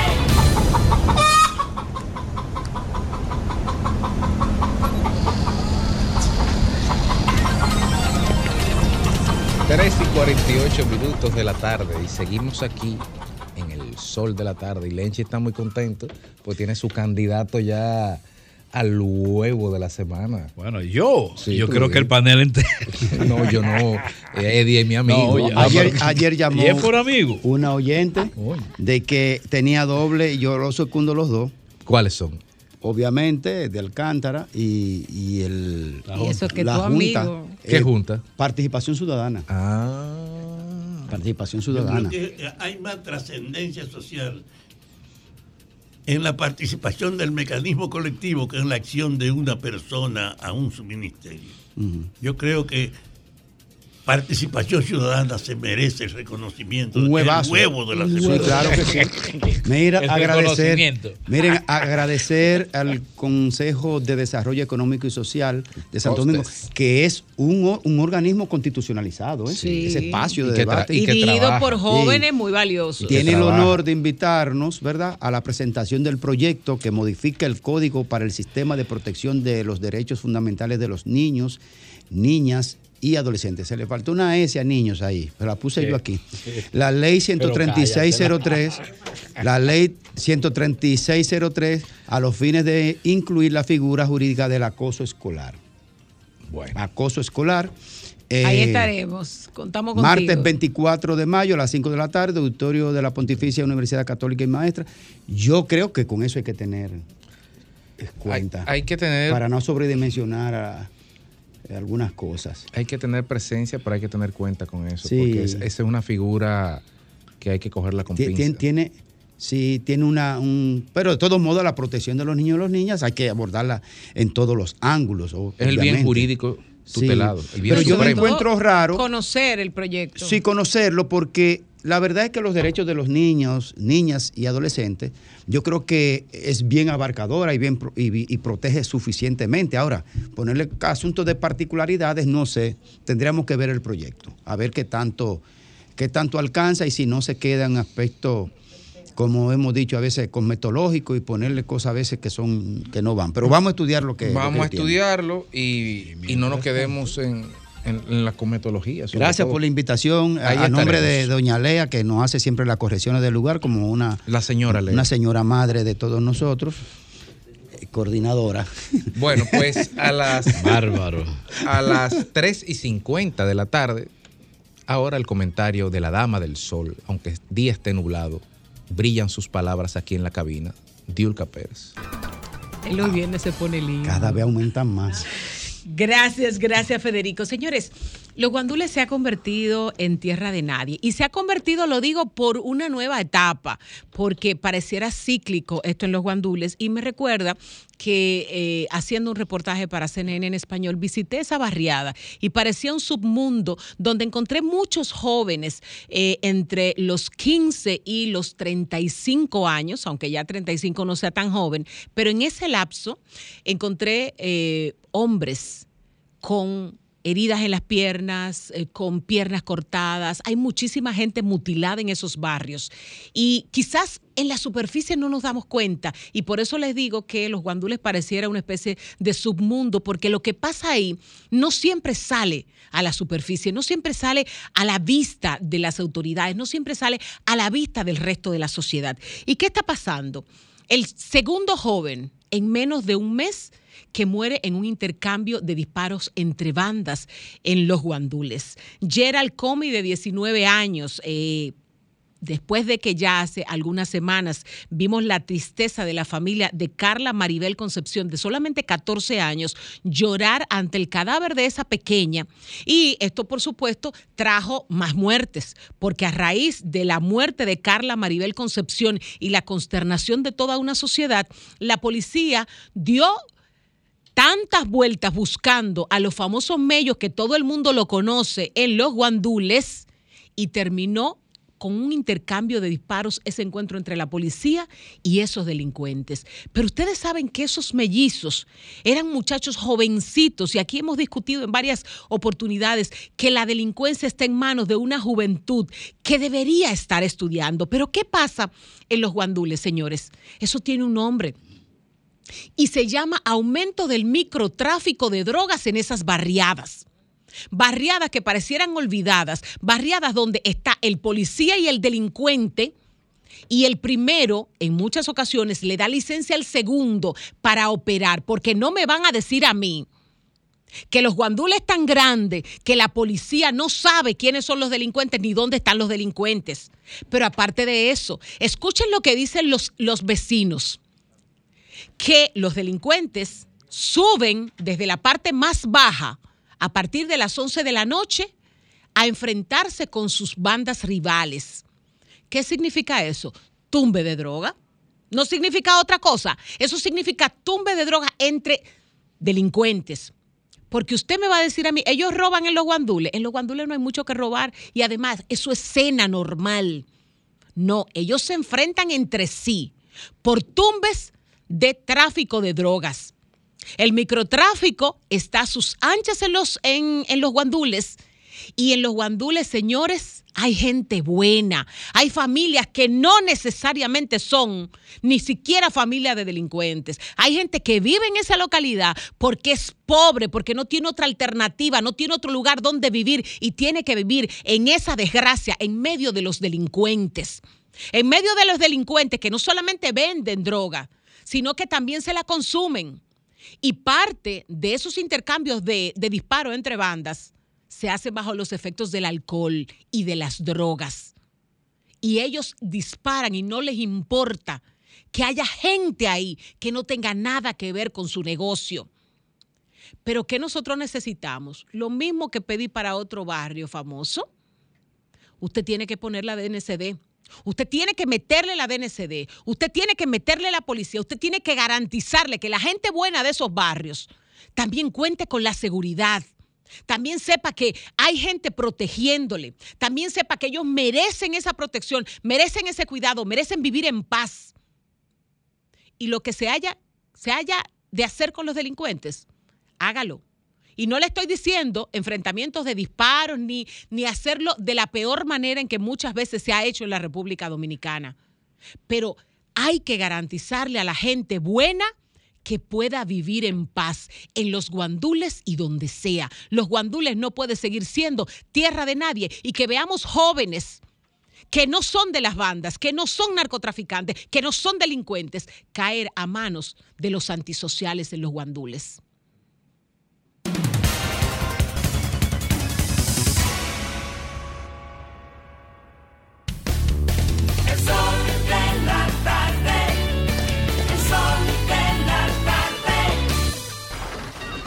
Comunícate 809-540-1065. 1-833-610-1065 desde los Estados Unidos. Sol 106.5, la más interactiva.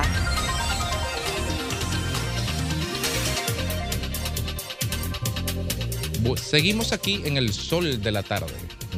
Óyeme, compañeros, eh, incautan el narcosubmarino más grande en la historia de Colombia. Ahí lo vi. ¿Cuántos metros tiene?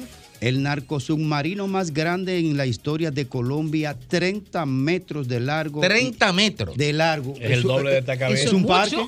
O sea, 30 metros, mira. El Es doble un de esta edificio. No, no. Sí.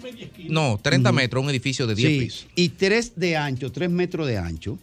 Fue decomisado en el Océano Pacífico con 3 toneladas de cocaína, informó la Armada colombiana este viernes. El, el- el tres fue detenido el martes cuando iba rumbo a Centroamérica, una de las rutas más utilizadas para el tráfico ilegal hacia Estados Unidos. Por eso que nosotros decimos, cuando digo nosotros me refiero a mí, No, a mí no me metan eso. no, por eso Si es yo, con droga, no me metan esa yo digo No, lo tuyo es Puerto Rico. que, el narco- que el combate al narcotráfico es una mentira, es un engaño. Pero eso lo sabe todo el Es un mundo, escupitajo. Eso es una herramienta del capitalismo y del manejo y extorsión de la información Ey. de los países que tienen Y para el- poder la producción hacia Estados Claro. Unidos y para poder controlar inclusive gobiernos, estamentos Claro. militares, estamentos empresariales. ¿Tú te imaginas? Es ¿Quién una maldita mentira el combate al narcotráfico. Eso no ha servido nunca para nada que no sea para El agarrar. problema del narco, mira, el problema del narcotráfico con la cocaína es que la hoja de coca no se da en Estados Unidos, punto.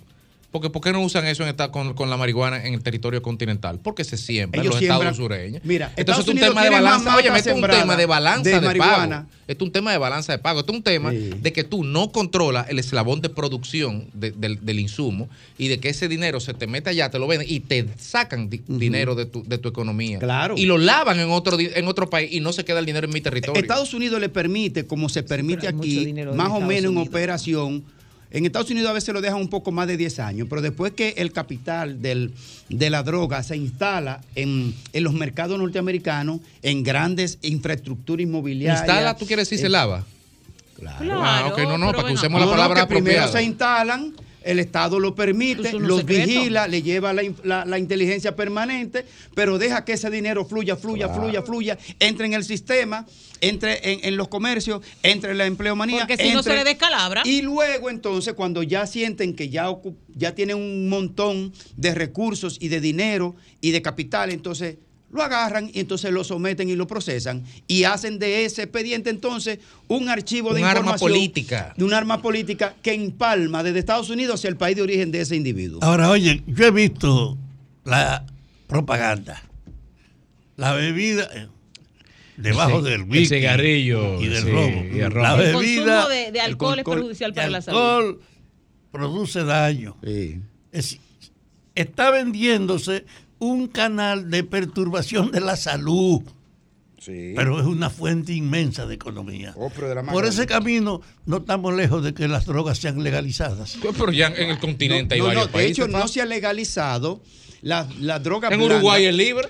Eh, eh, eh, no, se ha, por- no se ha legalizado porque tampoco a los Estados Unidos le conviene. Exacto. La Es presión del no mercado. conviene. Controla el negocio. No controla el negocio. Óyeme, la CIA está demostrado que una de sus fuentes de financiación para tener mano libre en el uso de dinero para hacer lo que le dé la gana, usa el tráfico de, Mira, de estupefacientes. Eso está demostrado. La- y hasta fueron llevados hasta el Congreso, denunciados por el caso aquel de la- Oliver North. Y la Irán contra. Irán contra. Y, oh, ¿y do- ¿Cómo sacaban la heroína desde Vietnam y, y, Y de- el Triángulo de Oro de ¿Eh? Afganistán. ¿Para la- qué fue eso? En, los- en los ataúdes de, de- de los militares muertos, los soldados caídos. Pero eso que tú estás diciendo, una nave Pero que eso no son es nada. centros industriales limitados los que la producen, que la pueda comprar una unidad para dedicarla a eso. No, hay que fabricarlo. desarrollan, Eso la es desarrollan de ellos vidrio, mismos. Esas es fabricado. tecnologías son desarrolladas por los narcotraficantes. ¿Qué ellos fue que hicieron que es eso? peor. Ellos fabrican sus. Claro, tienen sus astilleros. Sus narcos. Pero Sí, hay que eso verlo es Tienen sus técnicos. desde un punto de vista No, más pero no son los narcos. O sea, los narcos pagan técnicos para hacer ese No, tipo no, de los dueños trabajo. del negocio. Claro, claro, Eso es parte de la cadena de valor del narcotráfico. Yo le voy a decir una vaina. Colombia,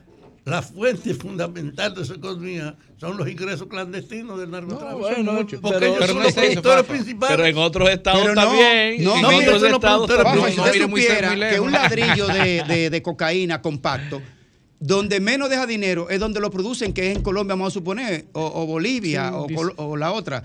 Eh, Como todo, como el café, como el eh, cacao, exacto, como todo. cuando sale un ladrillo de cocaína compacta kilo, un kilo. De, de Colombia, de, de las bases productivas clandestinas, el valor es mínimo. El valor va tomándolo en el camino según se acerca a la Al frontera y al, y control eh, Ahora, ilegal. yo le voy a decir una cosa. La fuente de ingresos que representa la droga supera muchas actividades industriales. Fafa, son tres las principales. Farmacéutica, Arma. armas Arma y narcotráfico. Son esas. Entonces, El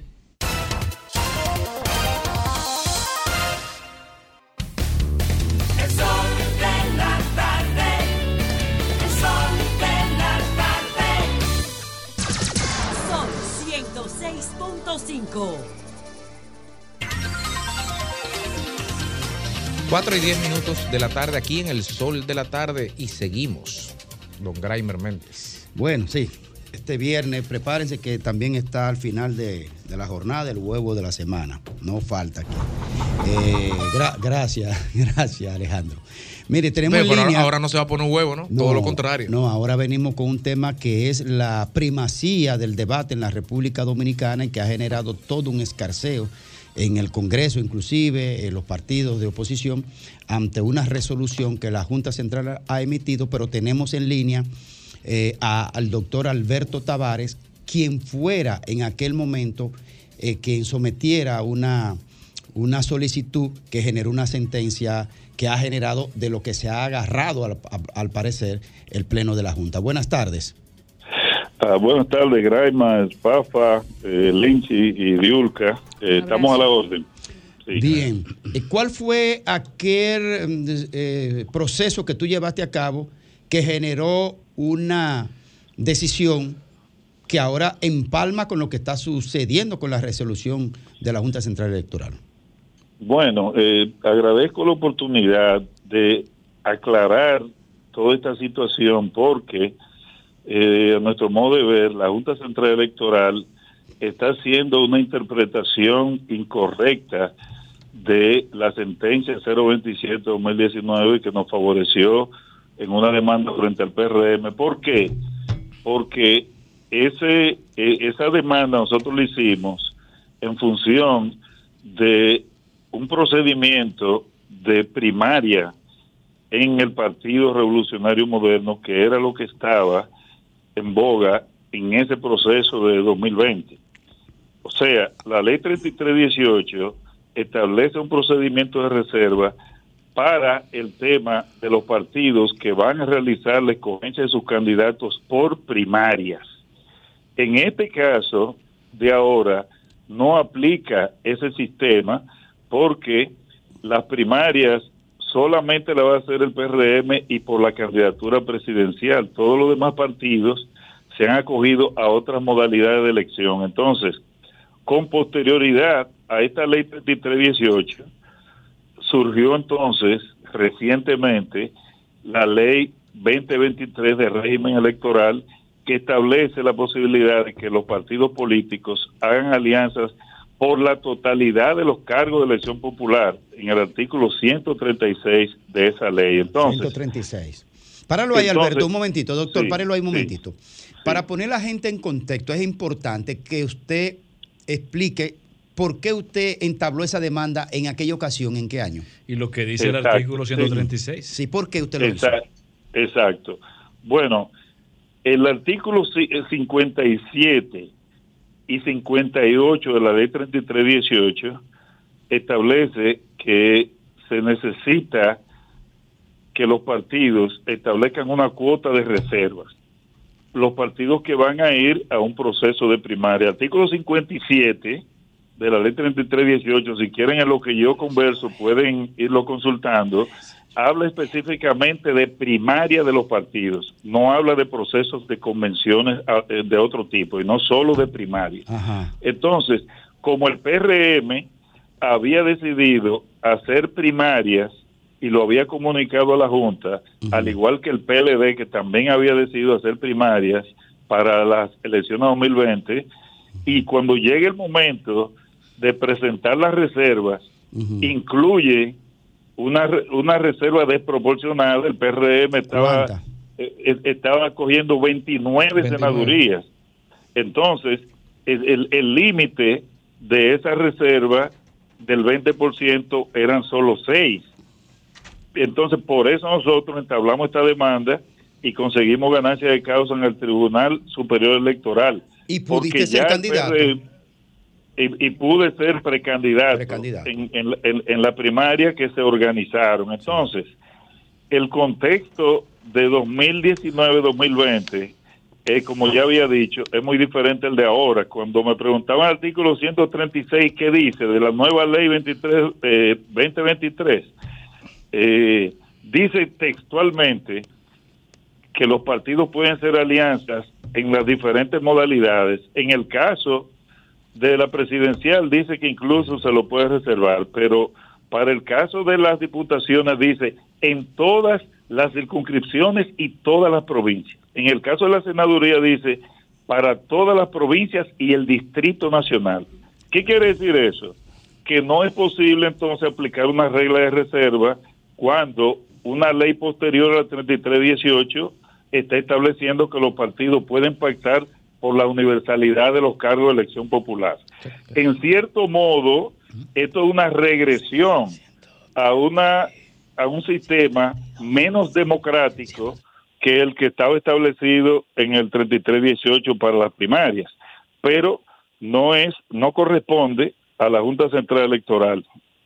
Bueno, No corresponde a la Junta Central Electoral determinar cómo aplica ahora un sistema de reserva cuando ha habido una ley posterior. Los legisladores tuvieron la oportunidad en esta ley de régimen electoral de establecer esto con, con respecto a la reserva, pero eso no se tocó. Solamente se estableció que los partidos pueden ser alianzas por la totalidad de los cargos de elección popular.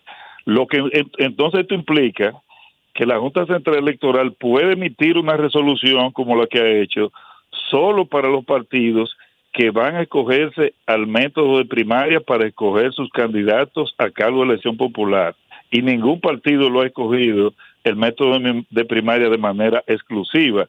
De modo que esta regla, la Junta Central Electoral ha hecho una interpretación incorrecta de la sentencia, porque la sentencia se basaba en un proceso que se iba a conocer mediante primarias.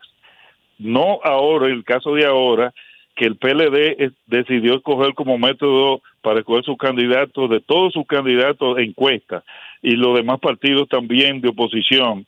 El propio PRM solamente va a usar primaria para la candidatura presidencial, de modo que ha habido un error de interpretación de la Junta Central Electoral que debe ser corregido con una rectificación de esta resolución para que este elemento no siga introduciendo tanta perturbación en el sistema electoral de manera innecesaria, porque lo que ha habido es una interpretación incorrecta de la ley y de la sentencia. Con su experiencia, entonces, ¿qué usted recomienda eh, a los partidos que están objetando esa decisión eh, de cara a una salida que armonice eh, todas las fuerzas políticas y armonice Sí. la, la situación electoral de la República Dominicana? Sí, eh, el anuncio que ha hecho Fopredón, que agrupa a la gran mayoría de los partidos políticos, de que va a recurrir en reconsideración, nos parece la vía más adecuada, porque llevar el asunto en este tramo al Tribunal Superior Electoral sería problemático porque el Tribunal Superior Electoral entonces tendría que pronunciarse en contra de una propia decisión, pero además tendría que objetar la decisión de otro órgano constitucional. Si no queda otra salida, los partidos van a recurrir ahí, pero nos parece que la vía adecuada es la que se ha anunciado de un recurso de reconsideración ante la Junta Central Electoral y todos estos argumentos que nosotros hemos presentado públicamente y que estamos eh, reiterando ahora en esta oportunidad que ustedes nos han dado, que lo tomen en cuenta, porque es que resulta inaplicable un sistema de cuota de reserva cuando ya hubo una ley posterior al 3318 que estableció la posibilidad de que los partidos en la universalidad de los cargos puedan pactar. Entonces, las la, la, la fecha para que los partidos puedan hacer alianzas, en el caso de las municipales, son 90 días antes de las elecciones. O sea, las alianzas para las municipales pueden ser hasta el día 18 de noviembre, que de eso nadie lo ha dicho. Y para los cargos de congresionales y para la presidencial, cinco días después de las elecciones municipales del 18 de febrero de 2024. O sea, que esta regla no aplica para esta coyuntura de esta presión que hay para el 2 de junio. Solamente si los partidos se hubieran referido, se hubieran remitido a un proceso de primaria para escoger sus candidatos. Doctor, lo que está en discusión es si los partidos pueden tener un 20% reservado. No es la forma en que se van a importar, sino si pueden hacer eso. Si pueden tener la reserva de un 20% de cada sector, no en general. El núcleo básico es ese. El procedimiento es secundario. No importa lo que diga la Junta. El hecho es, ¿tendrán o no derecho los partidos de escoger, reservarse el 20% de los diputados, de los senadores, de los ayuntamientos? Eso es lo que está en discusión. El procedimiento legal es secundario aquí. ¿Con cuál es su opinión sobre esa posibilidad de la participación de los partidos en su reserva? Sí, para, garantizar la democracia interna en los partidos, que sea efectiva, evidentemente que los partidos que van al régimen de primaria, entonces deberían considerar la reserva por nivel de elección como lo interpretó el Tribunal Superior Electoral en su momento. Ahora, como ya he dicho, esto es para los partidos que van a escoger sus candidatos por primaria, porque esa regla no aplica para partidos que van a escoger otros mo- otros modos, otras modalidades de elección. Entonces, el tema de si los partidos pueden eh, eh, escoger el 20% de la totalidad del universo de los cargos o por nivel electoral ahora mismo realmente resulta irrelevante porque es que esa regla no aplica para los partidos que no van a participar en primaria para escoger su cargo de elección popular, que son todos los partidos del sistema hasta el momento. Hasta el momento ningún partido ha dicho, ha comunicado a la Junta Central Electoral que ya esa comunicación se hizo en días pasados, que va a escoger de manera exclusiva a sus candidatos por primarias. Solo el PRM decidió eso, pero para la candidatura presidencial, lo, en, en la que no aplica la regla del 20% porque es una candidatura única, uninominal. De modo que la discusión que está sobre si es el por el universo o es por nivel de elección realmente resulta irrelevante en este momento. Lo que debe imperar ahora es el criterio de que esa regla no opera para el proceso electoral en el que estamos. Gracias, el proceso doctor. del 2020 era un proceso diferente al de ahora. El del 20 todos los partidos fueron a primarias y había que aplicar esa regla. Ahora los partidos no van a primarias para escoger sus candidatos. Gracias, doctor. Ninguno. La regla puede estar por encima de la forma en que los partidos se comporten y es lo que está en discusión. ¿Tienen o no derecho los partidos a hacer una reserva en esa proporción? No importa cómo ellos usen su fuerza interna. Eh, doctor. Creo que usted tiene una visión Una unilateral. preguntita final, doctor. Doctor, una preguntita final, doctor. Una preguntita, doctor Alberto Tavares. Eh, y entonces, guarda ¿cómo- la preguntita para el final y entonces, como en el pasado, usted fue precandidato a senador, eh, ¿cómo están sus aspiraciones, doctor, en Monteplata? No, nosotros estamos nosotros estamos tirando ahora por el Ah. Partido Fuerza del Pueblo. Eso no es un secreto para nadie. Mm. Pero pero sujeto sujeto a, la, a, la, a las reglas que ha impuesto de nuevo el sistema. Porque no el, el, el, el- por ejemplo, en el caso de la Fuerza del Pueblo no decidió escoger los candidatos por primaria. Entonces coge- decidió otras modalidades. Entonces, el que esté en, en esos partidos, a menos que no quiera recurrir ante un órgano para contrastar la decisión que se ha tomado, tiene que participar en el proceso con las reglas que se han impuesto. Gracias. La ley, la ley 2023, todos los partidos, incluyendo el, el PRM, Doctor, no fue está que en la un tribunal, en doctor. Usted, usted no Doctor, está en un para eso tribunal, doctor. tribunal, Doctor, para- usted no para está en eso está el un programa de radio que tenemos que despedirlo ya. Bueno, pues muchas muchas gracias. Saludos. Muchas gracias, doctor Alberto usted, Tavares. Gracias a usted.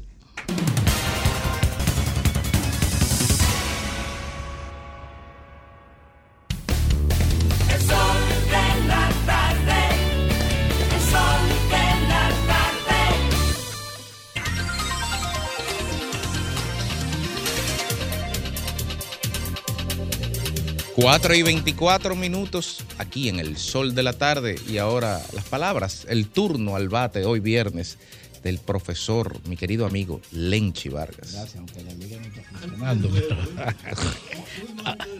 Claro, Sí, sí, este no sí, me lo pone, ¿no? Aunque él es biólogo, pero no lo pone.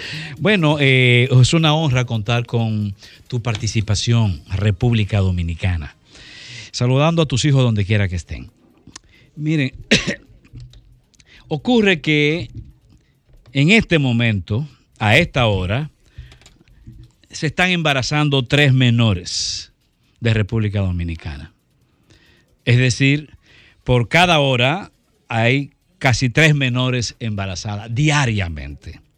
Lo que significa que hay 57 niñas que queda- quedarán embarazadas en el día de hoy, menores de edad, o entre las edades de 11 y 19 años. Estamos hablando que para el año pasado, 20.530 eh, niñas entre esas edades quedaron embarazadas. Es decir, estamos hablando de un 19% de la población total de República Dominicana que se ve afectada por esta razón. Vale decir que esta situación, esa que eh, define la realidad de embarazo en menores, implica un gasto presupuestario para República Dominicana de más de 3.652 millones por año. Eh, repito, ese, ese, ese fenómeno del embarazo en menores se lleva 3.652 millones de pesos por año. Estamos hablando de un tema crucial. Estamos hablando de un tema de primerísima importancia para el país, para la nación, para la sociedad. 250 millones por mes. Exactamente. Pero además del dinero, estamos hablando de el costo que significa para la sociedad que una suma tan alta de niñas queden embarazadas y que niños nazcan también teniendo como madres a otras niñas. ¿Cuál es el costo social? ¿Cuál es el costo familiar de esto? ¿Cuál es el costo en términos presentes y futuros para la sociedad eh, de esta realidad? Eso no conozco de estudios en ese sentido, pero es un drama serio para la nación dominicana. República Dominicana reporta 97 nacimientos de, de niñas, de menores, 97 nacimientos por cada mil mujeres jóvenes. 97, es la más alta, no solo del Caribe, es la más alta de toda América Latina. La más alta de todas. Eso no es ningún orgullo para. No puede ser ningún orgullo. Eso plantea que hay un problema serio, un problema estructural serio. Bueno, y en medio de esta realidad, que ya además se ha estado batiendo con el asunto de las escuelas, que se ha hablado de que hay 3.000 eh, niñas eh, dominicanas estudiantes que son madres y 1.154 embarazadas. Ya eso se ha batido en esta semana bastante y hay que seguirlo viendo. Pero me llama mucho la atención y me alegra que la iglesia comience a hablar y a involucrarse en este tema. Porque el sacerdote Vicente Sánchez, en una rueda de prensa, quien es además subdirector de la Oficina de Comunicación y Prensa de la Arquidiócesis de Santo Domingo, reclama educación sexual correcta y responsable.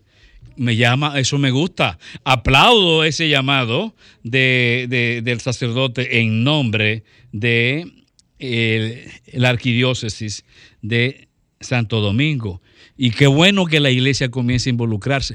Como él dice, como él mismo reclama educación sexual correcta y responsable, lo mismo reclamamos nosotros, una participación correcta y responsable de las iglesias.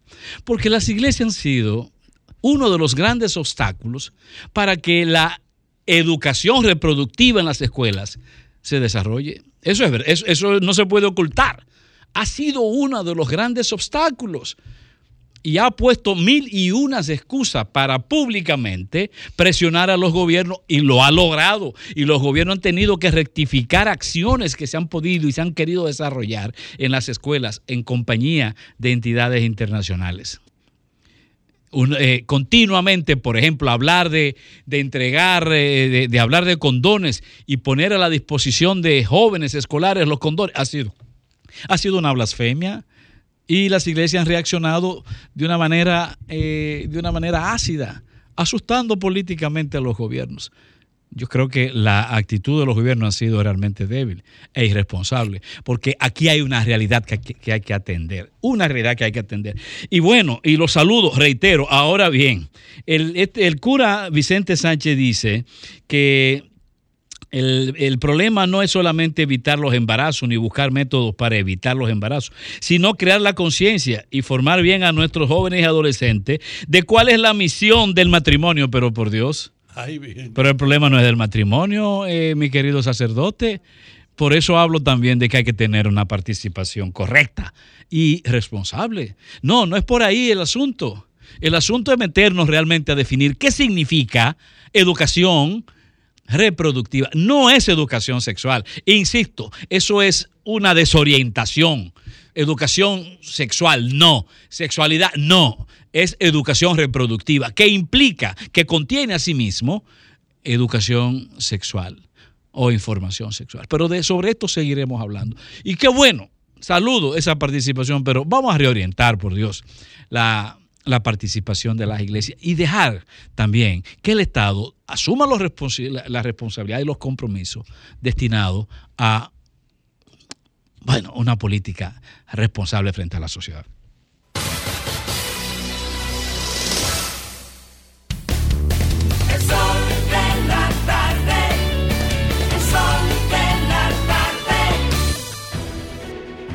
Sol 106.5, la más interactiva. Una emisora RCC Miria.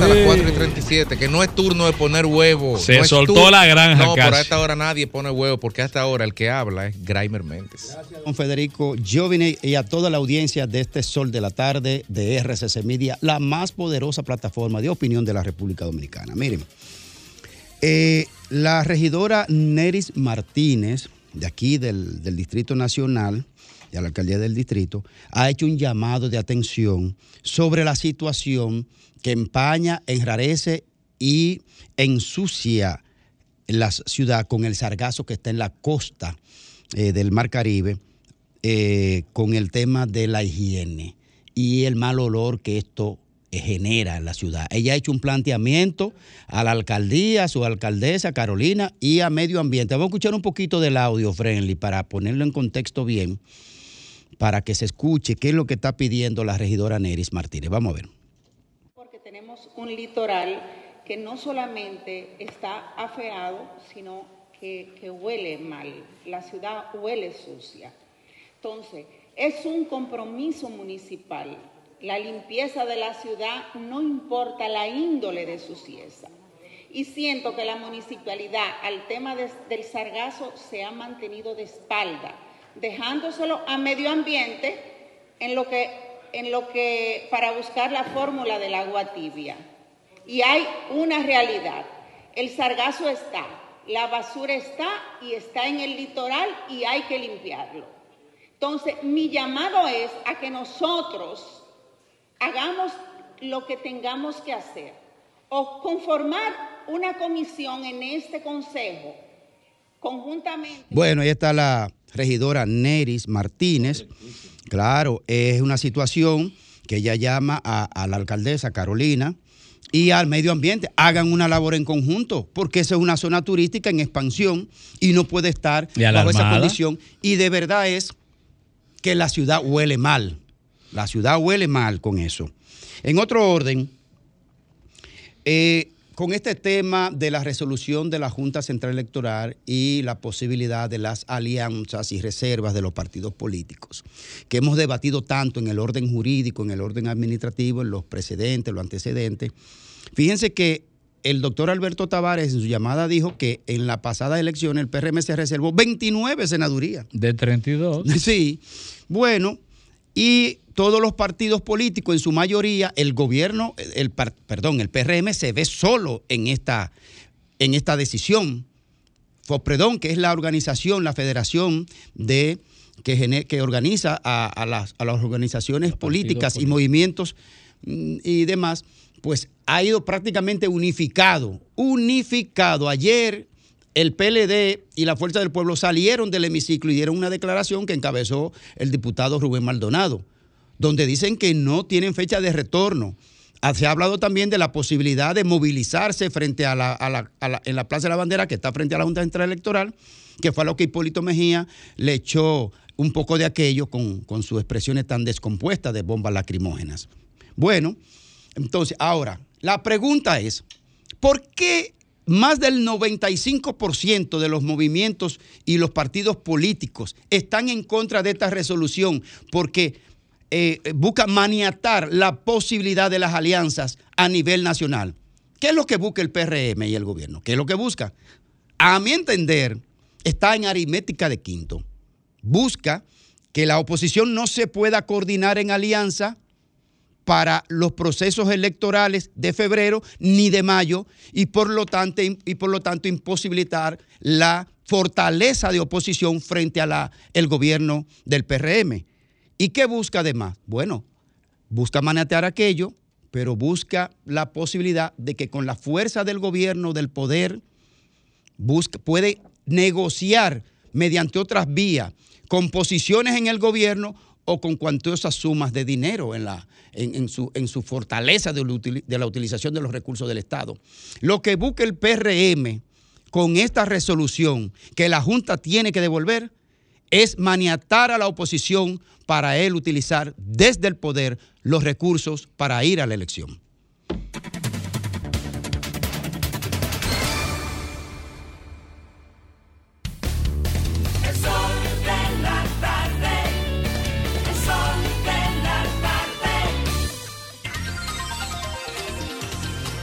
Son las 4:42 minutos y es hora del comentario de Federico Jovine. Gracias, Diulca. Buenas tardes. Y buenas tardes, amigos que nos ven, que nos escuchan.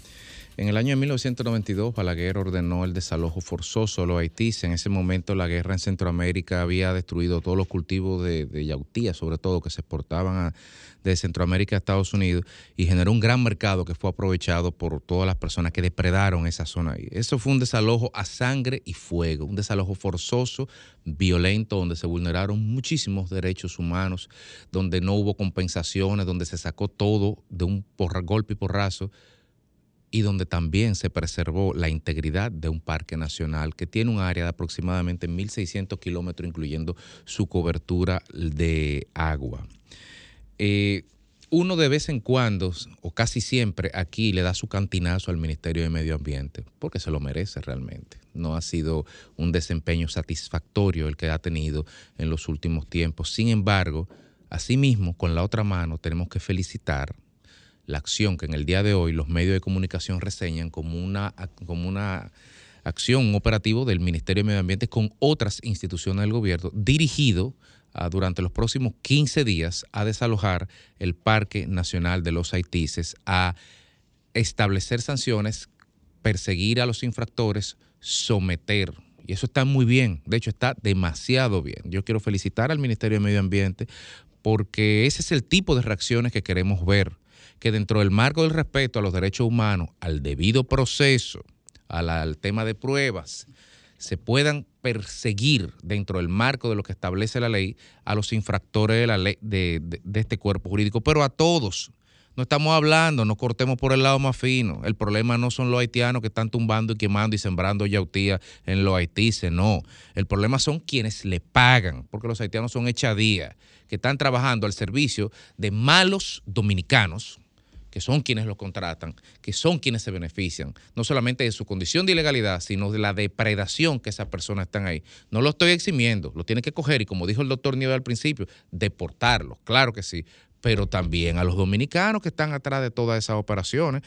Que no se quede ahí esto que el ministerio nos informa el día de hoy que va a hacer, que no se queden ahí ese tipo de operaci- ese tipo de operativos, que se hagan en el Yuna, en Bonao, que se hagan en las cordilleras, que se hagan en, el- sur, donde están depredando las cuencas altas de los ríos en Pedernales y en, todo lo que es Neiva y esa zona también.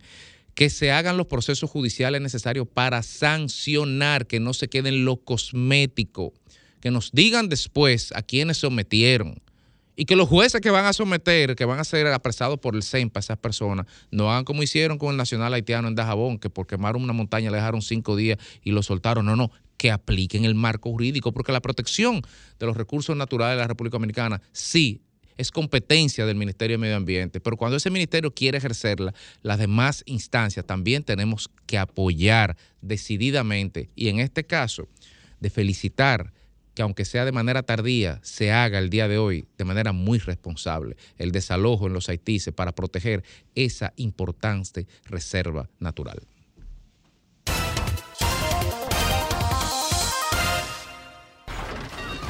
Comunícate 809-540-1065.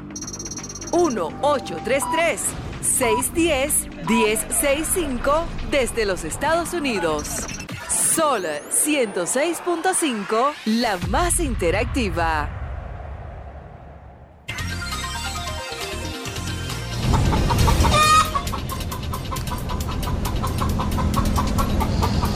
...4.46 minutos y llegó la hora de recoger los muy pocos huevos que se han puesto esta semana, Grimer Méndez. grande.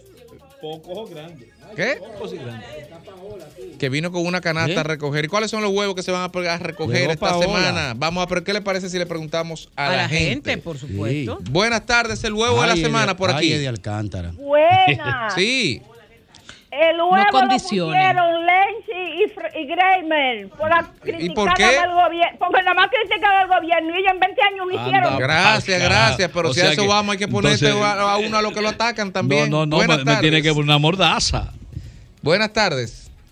Pero anótaselo ahí. Eddie No, no, no, no va. Eddie Alcántara. Buenas tardes por aquí. Buenas tardes. Come mi huevo. Póngale un huevo grande a esa señora que acaba de llamar, porque ella piensa que aquí no hay democracia. Gracias. Sí, a ella le toca. Buenas tardes. El huevo de la semana por Buenas aquí. tardes. Niurka, no hay que condicionar a nadie. A lo buenas. ¿Y el huevo cuál es? Eddie Ah. Alcántara. Gracias Eh, por la llamada, muy amable. Buenas tardes. El huevo de la semana. Ustedes están manipulando. ¿eh? Buenas tardes, Eddie Alcántara, hermano, lo evaso. Gracias por la llamada. El huevo de la semana por aquí. Pero de avestruz, Eddie Alcántara. Grimer, se te dio, se te dio el plan. Se le- Buenas se tardes le por desbarató. aquí. Se le desbarató. Y Alcántara, ese estúpido. no, pero con respeto, No, no, con sí, respeto. sí. Este es un huevo, es hay que es grande, pero es un huevo hay- delicado. Hay que ser respetuoso. Buenas tardes. Buenas. Buena, el huevo de la semana es el ministro de Interior y Policía. Demasiado proyecto y todo se cae. Ay, Gracias. Chu. Ay, Ay, Chu, gracias. Buenas tardes, Este el huevo de la semana. A Hipólito Mejía y la Ay, bomba. sí, sale sí, Gracias por su llamada. Coño, Buenas tardes. Buenas tardes. Sí. Para la Junta Central. Para la Junta A la también, Junta con Central Electoral, dice él. Y por aquí, ¿quién puso el huevo? Hola. Y, y por aquí, ¿quién puso el huevo? El hombre de los 66 dólares. ¿Quién? ¿Quién es ese? Ajá. Gracias. Buenas tardes. el huevo de la semana por Logró aquí. la expectación. Sí. El huevo de semana es para Leche y para Grimer. ¿Por qué no invitan Gracias por su ahí? llamada. no podemos el huevo de la semana lleva de- más que Hipólito. Buenas Pero a mí me dieron tardes. piña la semana pasada, entonces aguanten. Adelante, el huevo de la Ah, semana, por favor. revanchista. El huevo de la semana por aquí. A Eddie Alcántara, ese prepotente. Gracias por su llamada. Y por aquí, el huevo de la semana. No me había fijado yo que era prepotente, ¿no? Sí, por aquí, el huevo de la semana. ¿Quién? Para Eddie Alcántara. Gracias por su llamada. Por aquí, el huevo de la semana. Buenas tardes. Para Leche, Grimer y Lionel. Gracias Ay, por ay, su ay. llamada. Hasta el- Oye, ve, pero el Leonel ya es colega. es Hasta, colega. Cole- hasta Leonel que estaba en España, es increíble. Buenas tardes, el huevo de la miedo semana. que hay. Sí, para la oposición. La oposición. Bueno, Aquí. eso. Bueno, Va, póngale uno a la oposición, ¿Y quién es la oposición? ¿El PLD? Bueno, El tú sabes, tú sabes quiénes son. Buenas tardes, el huevo de la no te semana. haga el sueco. El coprófago de, de Eddie No, no, no, Alcántara. no, no, no, No, con respeto, con respeto, caballero. No, no, No, no, no. anote nada, Lea, gracias. ofender. No, no, Buenas tardes. su huevo ahí, que él, él no dijo palabras incorrectas. Mira, mira. Porfa, una palabra. Lea. Buena, buena. Sí, Hipólito gracias. Mejía. Gracias por su llamada. Buenas tardes. quién fue? Hipólito, Hipólito, El huevo de la semana por aquí. por Sí, imprudente. buenas tardes. Sí. Para la doctora Deja de. Batista, la encargada de Dirección Provincial. ¿De dónde? Ah, sí, sí, Salud. sí. La Ah. doctora, la doctora. Mucho la huevo esta doctora. semana. Gracias por su llamada. Jovine, La doctora subversiva. Buenas tardes, el huevo de la semana. Para la Junta. Sí. Explotada con todo. Al pleno. Ah, Dios mío, gracias por su llamada. Buenas tardes, el huevo de la semana. Eddie Alcántara. Sí. ¿Y por qué? Tú sabes bien. Gracias por su llamada. Buenas tardes. Sí, buenas tardes. Para la bomba que le tiró Hipólito al líder. Coge ahí, Hipólito. Gracias por su llamada. Coge ahí, El Hipólito. huevo de la semana por aquí. Para Hipólito. Gracias por su llamada. Parece que pusieron un paquetico. Buenas tardes, el huevo de la semana. Hipólito. La, la pupu. No, no. No sabemos qué, qué ¿Qué es eso? ¿Qué es eso? No sé qué es esa vaina. Gracias por su llamada, el huevo de la semana. Se van así. No, pues nadie- nada se llama así. ¿Sí? ¿El huevo de la semana?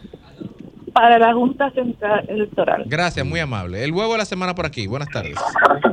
Sí, buena, para Grimer y Lenchi. Gracias por su llamada, Fafa. ¿Qué, qué fue lo que pasa- pusiste tú ahí? Buenas tardes. El huevo de la Sí, semana. buenas tardes para Eddie Alcántara, que está, fu- está fuera de este mundo. Gracias por su llamada. Buenas tardes, el huevo de la semana. Para Hito Bisonó. ¿Quién es ese? Pero te acaba de bajar la gasolina un peso. Ese bárbaro, un peso. Gracias. El huevo de la semana. El huevo de la semana por aquí. Aló. Sí, el huevo de la semana, rapidito. Mira, yo creo que lo de la semana es para ustedes que no se están dando cuenta que son la misma gente que están llamando. Ah, sí. Pues anótenos ahí a nosotros uno. Gracias por su llamada. ¿Qué hacemos? Pero no deje usted de llamar para la próxima para que sea parte de este club de llamadas. Buenas tardes. El huevo de la semana. Buenas tardes, para Eddie Alcántara. Más, Dios mío, pero tengan misericordia. Buenas Popular, tardes. es popular el muchacho. ¿eh? Buenas tardes, el huevo de la semana. Y por aquí, el huevo de la semana. Lechi Kramer. Gracias, Kramer. Así es que dicen Este en, en tabardi- en tabardillo, dicen Kramer. Buenas tardes. Ya, ya es un pecado opinar aquí. Adelante. Adelante. Alcántara. Eddie Alcántara. Dios mío, ¿qué es esto? Eddie, Eddie Alcántara mandó- Buenas tardes. Querida, el huevo de la semana. Aló. Sí. Para Jaiba Cortina. ¿Y por qué? Ahí Ah, pero ahí bajó. eh. Ahí bajó, sí, sí, porque criticó al otro. Por chino, ahí bajó por chino. Ah, sí, por eso sí. Gracias por su llamada. Nunca he invitado a nadie al barrio chino a comer. Buenas tardes. Oíste, bajó. El huevo de la semana. Dice que el PLD y su grupo. No entendimos, pero vamos a hacer un pequeño y rapidito conteo. ¿Qué dice la Junta Central? Huevera. 14, Eddie Alcántara. 13. Hipólito 6. No, eso Leche no y va. Grimer. Eso es censura. Y la Junta 3. Ya, perfecto. Bueno, pues Entre entonces, Hipólito y. Entre Hipólito eh, y, y Eddie. Vamos entre a ver. Hipólito y Eddie Alcántara. El huevo de la semana, La- Hipólito o Eddie eh, a Alcántara. segunda vuelta, entre Hipólito y Eddie Alcántara. ¿Quién tenemos por aquí? Sí, buena. Sí. Para el presidente de la Cámara de Cuentas. Gracias por su Bien. llamada entre Hipólito y, Y Eddie Alcántara. y Eddie Alcántara. Estamos Buenas tardes. entre Hipólito y Eddie. Sí, Sí, buena. sí. Para Eddie Alcantarilla. Gracias Ay, por su llamada. Buenas tardes. Pero la gente sí es creativa. El huevo de la semana. Ese lo voy a poner a los dos comentaristas, eh, a Grayman y a. Gracias Ah, por su llamada, pero es entre Perdiste- Hipólito perdiste ese voto ya. y Eddie Alcántara. Buenas tardes. Dígame. Sí, para el licenciado Eddie Alcántara. Gracias por su llamada. Buenas tardes. Eh, entre Hipólito y Eddie Alcántara. El huevo lo puso el que vendió la empresa del Estado. Gracias. Yes. ¿Cuál de Sí, todos? Buenas tardes. El huevo de la semana entre Hipólito y Eddie Alcántara. Para el productor de huevo, Eddie Alcántara. ¿Qué fue que dijo? Ay, los hochistas ya están El en huevo cabina, de la papá. semana por aquí entre Hipólito y Eddie Alcántara. Eddie Alcántara. Eddie Alcántara. Hay gente que dice que, que hay que sonar, que eso es lo importante, pero hay for- Buenas tardes. El huevo de la semana aquí. Buena, eh, Lenchi y el No, no, entre Perdiste, Hipólito y muchacho, Eddie Alcántara. Y perdiste. por aquí, entre Hipólito y Eddie Alcántara. Es que ahí no quitan gallo. Ajá. ¿Y quién es entonces? Pero por Dios. Eddie Alcántara se llevó el huevímetro. Gracias por su llamada y cerramos aquí con esta última están- llamada entre Hipólito y Eddie Alcántara. Están los hechiceros en cabina, bajo amenaza. Buena. Están mirando. Diga, diga. A las algas que llegan a la costa, que le hieden a los pájaros del Ay, PLD. ay. Pero ¿quién puso el huevo? No, esa, mira, trancó. Hasta Perdió. papa. Vamos, última llamada aquí. Eddie Alcántara. Gracias por su llamada y el conteo final es. Pero dilo. ¿Cuánto, cuánto, Bueno, cuánto? entonces, Todo, cuánto? No, no, Grimer, no, todo. no, todo, todo. 19, Ujú. 19 19. votos. 19 para Eddie Alcántara y para Hipólito. 19 contra 6. Grimer, se te dio su plan. Le pusiste el huevo de la semana a Eddie Alcántara. No, Bueno, eso no va. Eddie Eso no Alcántara, va, esta es- cabina está a su censura. disposición. No importa, cómo- aunque usted venga en tono agresivo. No, ¿y por qué tiene que venir en tono agresivo? Eddie es un dije un caballero. algo. una caballero. muestra? No, no, no, Eddie un No, caballero. no, Eddie es un caballero. Venga aquí No, a, a Eddie es un caballero Eddie, y va a venir. Y va a venir Feliz viernes.